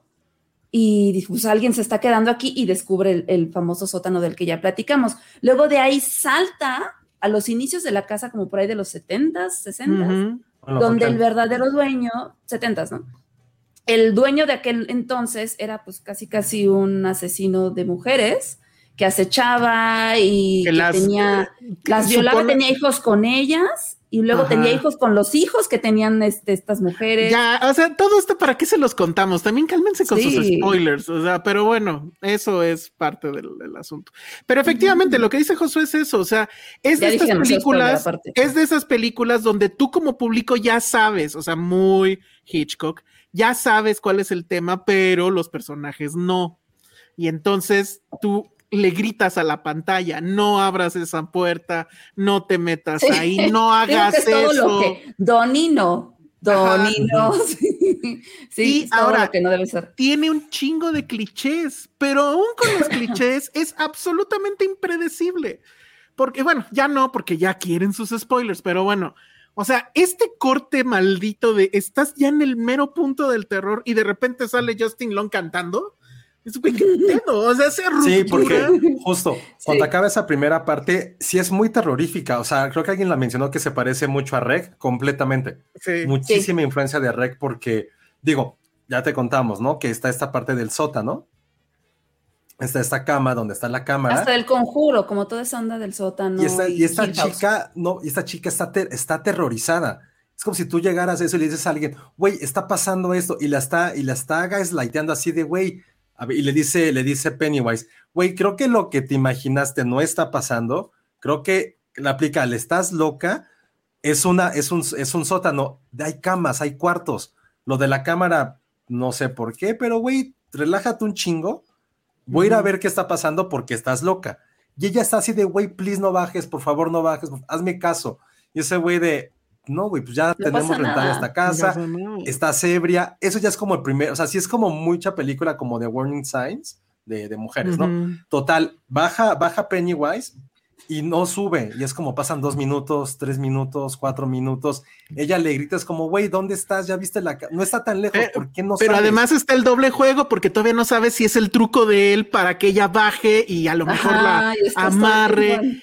Sí. Está increíble. O sea, Y de repente Y- ya pero baja. y luego, ah, yo, De repente ya baja. Y el güey no está en el cuarto porque descubrió que hay otros cuartos, hay un pasadizo Ajá. secreto. Y es como este, y es cuando, y esa escena me gustó mucho porque es como, güey, hay algo más terrorífico. Ese güey seguro está ahí. Lo sigues, Ajá. no lo sigues, te quedas. Y ella dice, puta madre, y decide seguirlo, decide meterse a este mundo oscuro. Y ahí empieza como esta parte muy de Rex, sí, del conjuro, cine clásico, cine de jumpscare que va así, como poquito a poquito. Y de repente aparece el güey y le dice, güey, cállate, hay alguien más aquí. Que eso es realmente el verdadero, el verdadero terror en la oscuridad. No es que tú estés solo en la oscuridad, es que puede haber alguien más está contigo ahí. en la oscuridad. Y digamos que ya al final, pues se da, o sea, se entiende bien cuál era el papel, o bueno, cuál era el juego de ese güey. En realidad, pues no había juego, pues. Pero justo, son los miedos femeninos cotidianos. Hay otro momento donde ella obviamente le pide ayuda a la policía y la policía pues le aplica la misma, vieja loca, aquí no pasa nada, no sé qué, no la pela. La policía es nefasta ahí. Ajá, sí. entonces e- es eso y, y el monstruo, y no voy a decir más, ya, o si ustedes lo quieren decir, el monstruo también en Pero cierta a ver, forma ya, es la, una o sea, ya la víctima. gente la vio y que no la vio ni bueno, pero pues, Sí, yo sí lo voy a decir. pues de porque quien no la vio es Penny, No y ya se la vamos a contar de pe Ah, bueno. a pa. Hay un monstruo Penny que es una mujer Ajá. gigante, es deforme. una mujer gigante. Como Rec. ¿Y de dónde viene? pero aquí- ¿Cuál es aquí- su historia? Pero aquí viene la parte que la es como es la- el, gran, el gran salto que decía Elsa. Estás, está Pennywise y dice, güey, alguien aquí con nosotros. En cuanto dice eso, aparece el pinche monstruo, le hace algo cabrón ese güey, y te quedas así de no mames, no mames, porque lo estás viendo. Y es como, y desde el punto de vista de la chica, de la, de la compañía, es como, no mames, no mames, no mames, pum, corte, este güey en un la, convertible la. cantando. Yo te lo juro que, o sea, la vi en, en Star Plus y le puse pausa de, güey, qué pedo. O sea, siempre, No, ¿qué ¿por qué pedo? hiciste eso? Quedé así, o sea, como que me quedé de, Ah, entonces, pasó algo en la película, se terminó. O sea, sí me quedé así, de, güey, o sea, sí tuve ese, ese, ese como punto que dije, ah, güey, pues, Yo recuerdo perfecto que estaba yo así, Yo de también así de, cambia ¿cómo? y te haces, te haces consciente de cómo estás tú. Entonces yo o sea, me vi haciendo esto. Dije, no mames, ¿qué ah, claro, porque pasar? cambia y estás así. Ajá, ajá. sí, porque le- la escena por donde sale, la que hubiera querido ver en el cine. la escena Sí, donde sale el monstruo antes del corte, sí está muy cabronamente filmada. Está muy, muy bien filmada eso. Sí, Sí. no, no, no. Y ya de repente, pues ya es como 20 minutos de este güey y todo su dilema, la chingada. Llega a esta casa porque él es el dueño. Y eso sí me gustó. Esa parte en la cual encuentra el sótano y el güey en lugar de preocuparse, se pone a medir para, me- para vender más cara Sí, la no. casa. Sí fue así de güey. Sí, y, se pone a buscar, se pone a buscar si el sótano hace que incremente el valor de la casa. Porque Sí, obviamente sí, se su puede pedo es, vender como un cuarto más. me acaba de caer el Me Too, me van a, ya me chingaron la carrera, necesito lana. Entonces, güey, eh, eh, es maravillosa. La verdad es una gran película. Tiene sus agujerotes. Creo que todos tienen que ver con el Airbnb. Es la película anti-Airbnb, ¿no? Este, yo creo que a, a- a la marca no le ha de haber gustado nada esto. Este, y más ahorita que está toda la polémica del convenio de Airbnb con la Ciudad de México. Pero perdonen, o sea, de las otras películas que han mencionado no las he visto, las voy a ver, pero dudo que tengan esta grandiosa forma de contar la historia, porque lo podrían haber hecho lineal. Y pues no, no funciona Y igual. aparte, justo lo que dice Patty, ese personaje de Justin Long sí es como un hijo. sí, Sí, es lo más nefasto que hay. sí, el gran hijo de puta. Porque Sí, además hay un momento, de, de por qué esa mujer gigante está ahí. hay un momento donde Justin ¿Quieres Long saber? parece que, Ah. que, que, que entendió y se va, o sea, entiende la situación y quiere repararla momento. y luego hace una chingadera que dices, no, bueno, este cabrón. Bueno, no, siempre se vio que no iba a hacer nada. Desde el No, momento pero que en este momento donde él dice, ya entendí y quiero ayudar y quiero reparar lo que hice y bla, bla, bla. Y bueno, es increíble. Uf. En fin. Sí, y si que- quieres saber por qué la mujer gigante esto, Ah, ya es too much. es, sí es Pero un si gran- quieres es- saber, vas. Es un gran, no, pero es que es, es que lo, lo que voy, es un gran cliché del cine de terror norteamericano. Es un súper, súper cliché de mucho terror, de mucho... Había como un género que incluso era como terror de de Appalachian Terror. Que los. Appalachians, para que no sepan, es como la sierra madre del, del este de Estados Unidos, donde pues hay, hay mucho inbred, hay mucho incesto. Es muy famosa por eso, o sea, gente se burla de eso. Ah, Porque, pues, se casan es entre familias y bla, bla. de- Es como Monterrey. Sandra ya no está. Entonces lo podemos hacer. Entonces te das Ajá. cuenta de por qué ella es así, porque la escena en la cual conoces al dueño de la casa también es, es devastador, la que les decía hace rato. Pero cómo empieza de que va a un, como a un Oxxo, bueno, no, no es un Oxxo, como a un súper y quiere comprar cosas para bebés porque va a tener, porque su esposa va a tener un bebé y lo, lo va a tener en la casa. O sea, como que dices, güey, pues no, la historia de ser súper perturbadora, fea.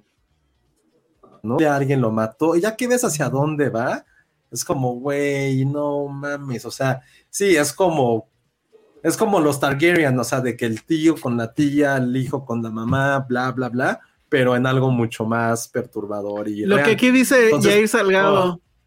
Dice, imagínate si en Room, Ah, la de sí. Brie Larson, no hubieran escapado. Eso es Barbarian. Y el niño fuera niña. Ajá. y el niño fuera niña. Entonces, Está muy cabrón. al final es como te das cuenta que realmente, independientemente de lo que sea, el monstruo realmente es una víctima. somos un poquito nosotros. O sea, esas lecturas, que es lo que tiene siempre el cine de terror, es increíble.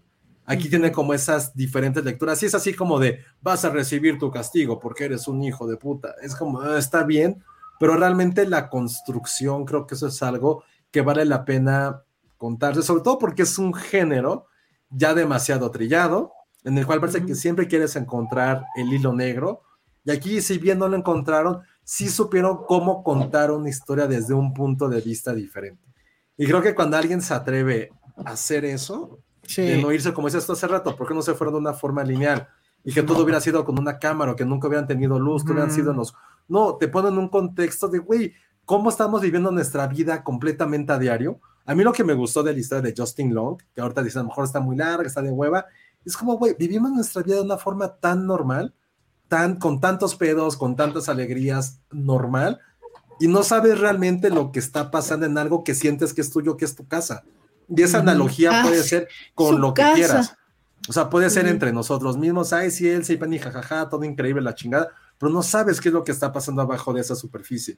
Y eso fue lo que me gustó, que dije, güey, es cierto, ¿cómo sabemos, por decir algo, cómo está viviendo la gente de allá arriba, el que tengo aquí al lado? O sea, no sabemos qué putos secretos, qué demonios tienes, que tienen, y es como jajaja, jejeje, todos en nuestro desmadre. Y esos güeyes no sabes quién es tu vecino. También eso es algo que da. Saber que al lado de tu casa y que nunca te diste cuenta, hay un maldito monstruo, hay un puto barbarian ahí.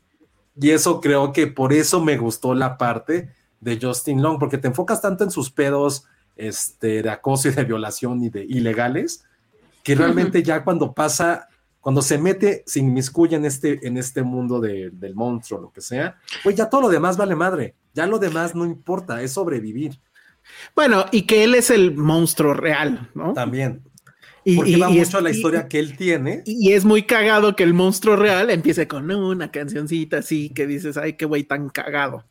Y, el monstruo, pues, Los dos son monstruos bajo una misma circunstancia que tiene que ver como este abuso sexual a mujeres. bueno, pero el monstruo monstruo pues, es una víctima. O sea, pero eso Ah, no, bueno, te, sí.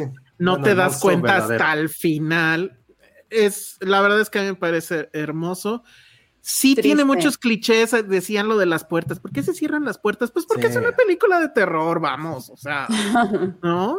Y, pues y creo que lo dejas pasar justo porque te va a entregar algo mayor, ¿no? O sea, sí, es una mamada que las puertas se cierren, sí, es una mamada que las focos de repente fallen. Y eso en otra película de terror lo perdonan porque después de eso viene un susto y ya, ¿no? Entonces yo la verdad es que por eso no soy tan fan a veces de, en general, el, el cine de terror porque es como una montaña rusa donde pues, te subes y te van a asustar y ya, pero ¿y luego qué? Y aquí hay mucho, mucho más allá de eso. A mí yo me quedo con este asunto de tomó los, los miedos femeninos y los hizo una película de terror y me y sin querer me sirvió mucho ver ese documental que les platiqué al principio y después ver esta película porque sí lo entiendes, o sea, dices, ¿cómo es posible que tengan que estar pensando a- por dónde van a caminar para saber qué ropa usar? O sea, Sí. está muy cabrón, muy muy muy cabrón. Pero bueno, pues ahí está. Berberian lo pueden ver ya en, en- en Star Plus. Y la próxima Ya. semana hablaremos de Terrifier, que sí es una Sí. mierda gigantesca. Ah, sí. Cabrona. Ay, Ya sí. Que la han estado Mierda. La vi, la vi y créanme, me costó Wow. el alma entera ¿Eh? ver una película de terror con un payaso, te imaginas. Todos payasos. Ah, sí. Pero Y no, no, este, no, no, no, y, sí. y Watcher creo que tiene mucho que ver también con Barbarian. Digo, no es obviamente tan La, genial. la veré también para platicar. Pero, ajá, eh, lo, lo padre es que también duran bien poquito. ¿Cuánto dura Barbarian? Una hora cuarenta, ¿no? Barbarian, Más o no me menos, sí, sí, es una hora cuarenta. O sea, porque además eso, eh, narras una historia increíble con menos de dos horas. A ver cuánto dura. Una hora cuarenta y dos. O sea, bravo. Bravo por donde Yo no he escuchado vean. el mame de Terrifier, pero no lo ente- ese sí no lo entendería. Ese sí, para que vean, no lo entendemos. El Yo, lo- yo he estado De- escuchándolo Vela, mucho, vela, vela. pero no sé, la voy a ver, la O voy a sea, ver. puedes ver la 2 sin haber visto la 1, pero ahí sí es como de, ¿cuál es el puto sentido? Ya lo estás, No ya lo estás comentando, José, nada. espérate. Vi una escena, pero pues dije, ¿esto qué? Es que como escenas están cabronas, porque sí es el gore muy chingón, pero es como... ¿qué Es que te sea, apantalla, te apantalla porque le decía a Josué que esta película lo que tiene, o sea, porque ni siquiera es buena, pero lo que le acepto y le compro es, güey, la construcción del personaje está chingón, vende disfraces y no, y no dudaría que se volvería icónico, porque de verdad, o sea, la estructura, digo... ¿Y la aguantaste. Ale? Pues medio, lo que hacía es que cuando sale el payaso veía una esquina de la pantalla, pero como que ves así, ya sabes, pero sí. sí, Bueno, no. pues ahí está, y entonces está Watcher también, si pueden véanla. Y bueno, pues ya nos dirás, Penny, si vas a ver Barbarian. Pero sí la voy a sí, ver. Vela, vela, vela. la sí la voy a ver. La tienes Sí. que ver, y yo creo que Vela. sí está en la lista, ¿no? Sí, sí, sí. Creo que sí tiene que estar en la lista de lo mejor del año. Bueno, muy bien.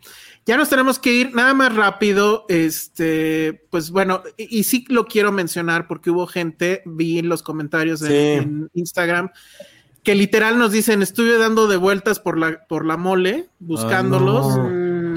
Y, me enteré hasta que pues salió su tweet y que pues sí, lo lanzamos básicamente a la, al- casi a la hora de, de nuestra participación. Lo que sucedió es muy sencillo, nos habían invitado a, a este evento, nos dijeron un horario y nos incluso nos pidieron un tema y pues nos avisaron un día antes, pero ni siquiera 24 horas antes, o sea, literal fue que La a las tarde noche. 7. fue Oh, como a las mal. 7, 8 de la noche ajá, de, de- del día anterior. Eh, les propusimos que, pues, obviamente pusieran un mensaje en sus redes sociales de que esto iba a pasar. ¿Lo hicieron? seguimos- lo seguimos No. esperando. No. No. dijeron absolutamente nada y pues ya nosotros tuvimos que salir y decirlo. Entonces, pues. Oye, ¿y esa persona qué? O sea, después qué hizo que no nos pidió disculpas. O sea, ¿qué, qué onda? No, nada. Sí, entonces, este, pues así está eh, la cosa con, con la mole. La verdad es que, bueno, pues debut y despedida, nu- nunca más. Y este, pero bueno, e- el asunto era contarlo para que toda la gente que sí estuvo pendiente, que sí quiso ir, los, en teoría los pases sí fueron válidos, si ustedes querían ir y entraron, pues pudieron haber entrado con ese pase, pero la verdad es que la gran mayoría de la gente que, bueno, les pudimos decir en la noche los ganadores, nos dijeron, no, pues es que yo iba a ir por ustedes. Sí, lo sentimos mucho. este, Sí, Dice Manuel- En nuestras manos. dice Manuel Neute, me quedé con las ganas de que me firmaran mis funcos de Filmsteria. Hay Funcos de Filmsteria. No, o sea, Ya, ya sé, ya sé, José, tal vez dices que no. este, acuérdate que Lulu Petit hizo unos. Ah. Este, pero bueno, Charlie del eh, Río la tiene verdad, físicamente uno. ¿quién? Charlie custom. del Río Ah, sí, cierto. tiene sí, su cierto. Funko. Penny, hagan mini Funcos para el pastel de bodas. De- alguien- Totalmente. me acuerdo que alguien en, el, en Twitter, o que ya que no he podido responderle, se, se propuso como padrino, madrina de Funkos, pero me dio mucha pena porque no, ¿cómo los voy a hacer pagar cosas, amigos? Podés Ay, Pero son chiquitos, a lo mejor salen como. Ajá, de los llaveros. Vamos a, Sí. voy a, voy a investigar. Voy a, Pero voy a, voy a buscar quién, quién me, ajá, quién me, quién me comentó eso. Y, pero ni modo que le diga, ay, sí, sé mi padre. O sea, no, ¿cómo creen? Ah, No. Ay, ¿qué tiene? Bueno, pues entonces eso Pero pasó con la mole. Son chiquitos. Bueno, lo pensaré. Eso Es que pasó no los, con quiero, la no los quiero hacer gastar a nadie. Eso pasó con la mole y pues lo sentimos mucho. Eh, no sabíamos que estas cosas pasaban, porque luego nos enteramos de otros casos, de otras ediciones donde pasaron Ajá. cosas eh, iguales. Penny ya se está durmiendo, entonces. Sí, perdónenme, amigos, ya, ya es muy tarde. Que En- son 10. Entonces, Son las Sí, 11. ya. no, las ni 11. siquiera fue un tema de, o sea, bueno, creo que ya cuando te enteras que hubo más personas que les hicieron lo mismo, híjole. Entonces sí, la verdad es que creo que ya debut y despedida y bueno, pues ahí está la mole. Entonces, pues ahora sí ya vámonos, ¿sí va? Sí, Sí, pero pronto va a haber convivencia con pizzas, ¿eh? Entonces, Sí, a están al estar. Nada más que Ilse se va a los scouts, no puede ser. Yo me voy, ay, semana. ay, ay. Tú también te podrías ir a Los Cabos, pero no quieres. No, no voy. Entonces sí, yo me voy a Los Cabos. Este, quiero pensar que sí voy a poder estar, aunque sea un ratito en el, siguiente, el programa de la semana que entra. No, porque va a ser la inauguración, no vas a estar. Ah, mira. Ah, cierto, todo empieza el miércoles. Bueno, pues si no, entonces nos vemos después. Pero sí va a haber cobertura, va a haber este mucho TikTokazo. Chismes, este, tenemos chismes. Chismes, obviamente, eh, en Instagram. Bueno, pinche Instagram siempre me falla. No sé si Instagram y Android no se llevan, pero bueno. Y obviamente textos en filmsteria.com. Entonces, bueno, sí, intentaré ser el guerrero de la prensa que nunca he sido. Entonces, redes sociales, Penny. Arroba Penny Oliva. Muy bien, Ale. Arroba Ale Kazagi, recuerden que tenemos regalitos y la próxima semana vamos a tener regalos de One Piece, entonces guarden su boletito. Ahorita vamos a ver a los ganadores, les notificamos. Muy bien, Josué. Arroba Josué Corro, dice Ale- Alex Juárez, que salga el especial de novelas, ya que Elsa no estará. Ah, pues sí, se puede hacer, se puede hacer. Este, nos están diciendo de White. Lotus. Sí, ah, yo, yo sí empecé Ya a me White urge, yo no, Lotus. yo no. Está no increíble. Yo, Creo yo- que no. sí quiero, podemos La poner alguna fecha para hablar de White Lotus, porque yo sí me quiero esperar a tener capítulos seguidos. Sí, yo digo que al tercer, bueno, el siguiente no, si quieren hasta dentro de dos semanas, ya que sean tres el- capítulos. El tercero. Oigan, por cierto, Andor. ya Oye, Andor está, está muy bien. Agarró, agarró. segundo aire bien cabrón. Ay, necesito. Agarró Muy cañón, bien yo por también. Andor, ¿eh? Yo, yo también quiero hablar de Andor. ¿Ya viste el de hoy? No. no he visto el de hoy, pero Yo tampoco, vi- porque quedó Yo muy no he el visto pasado. nada. está muy bien, ¿no? Tengo que verla. No, vela, Elsa, te va a gustar, porque neta Sí, Lo está haciendo necesito bien. tiempo, necesito tiempo, pero es sí. la primera vez que siento por qué el Imperio era tan cabrón Sí, yo también. y culero. Porque, y, además te das cuenta de, o sea, sí le, sí le profundiza a la rebelión, porque no sabíamos nada de la rebelión No. y le profundiza como que una rebelión pues tampoco son chilaquiles, ¿sabes? O sea, y no Oye, todos quieren lo mismo. No todos son buenos y no son buenos. Los que son no una todos son buenos. no son Pues buenos. es que una rebelión tiene. Como en una partes, revolución, claro, pues, sí. claro. Claro. Sí, Oigan, justo. pero a ver, entonces Andor está cumpliendo eh, Sí. lo que debería de cumplir en los Sí. mejores productos de Star Wars, que es Sí. amas, terminas amando más la saga. Es que puede es que No, es que yo la quisiera- quiero- A ver, No, per- ah, perdón, tú, tú, tú. no, no, tú vas. No, es que yo creo que sí, a mí no me había pasado, ya ven lo que he dicho de las series de Star Wars que no me encantan, pero de Mandalorian sí, y ya sabemos por qué, etcétera. Pero, por ejemplo, yo vi uno de los capítulos, en uno de los capítulos que vi de Andor, se acabó el capítulo y dije, quiero ver Rogue One. O sea, como que no me, ha- no me había Mm. pasado que, que una serie me lanzara a ver las películas. Y aquí hay un capítulo en donde dije, ahora quiero ver Rogue One, después de Andor sí la quiero ver otra vez. O sea, es como que siento, sí. y, y siento- y entiendo el fracaso que ha sido, porque no hay fanservice.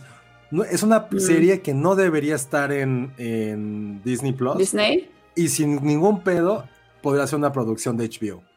Wow. Por- no, porque es, muy densa. O sea, lo Qué que menos fuerte. hay son robotitos, Sí. lo que menos hay es como los Skywalker, lo que menos hay Sí, es no, Baby los Yodas. robots, así, No. Baby Yoda. Es una historia ¿Le ha muy mal? política, muy política. En teoría es la serie que menos se ha visto, creo que del canal, o sea, de la plataforma. No, no, hay que, no, amigos, Pero ayuden miren, a Andor. Yo, mi problema fue, y eso lo conté la semana pasada, yo me quedé con esta idea de no, hay que ver como que los capítulos juntos, porque ya ven los tres No. primeros, sí No, es, pero me dicen que ya no, entonces pues voy a Sí, retomar. no, pero eso es es, lo que, que mira, me pasó. Los tres primeros eran una introducción, básicamente, ¿no? Y pero ahora no, ya, ya agarró, o sea, está. Es que es, una- le, es lo más le- adulto de Star Wars. le hubiera, le hubiera, le hubiera- la hubieran lanzado toda, o sea, creo que les hubiera ayudado. Porque sí, mucha, creo que mucha gente la abandonó antes de tiempo. Pero Sí. pero- no, la verdad es que está muy bien, o sea, está, está matizada, tiene muchas cosas, o sea, está bien, está bien. Yo el otro me le quedaba viendo a Iván así como de, oye, está muy, está muy buena o soy yo. Y me dijo. Iván, no, sí está bien. Es verdad. ¿Qué Buenísimo. está pasando? Bueno, usemos el hashtag Pray for Andor. Sí. Muy bien. Bueno, pues ya ahora sí, ya vámonos. Redes sociales, yo soy el Salón Rojo y pues vean Andor, vean Barbarian. Vean, Ya terminamos con Barbarian. Sí, ya, Nora, perdón. ya. Vean One Piece. Vean One Piece y le entienden. Sí, Y adiós. Vean Bardo. verdad. Pero, pero Bailamos como apar- Jiménez apártense Cacho. cinco horas. Ajá. Hablemos como Jiménez Cacho. No, no, hablemos como Jiménez Cacho.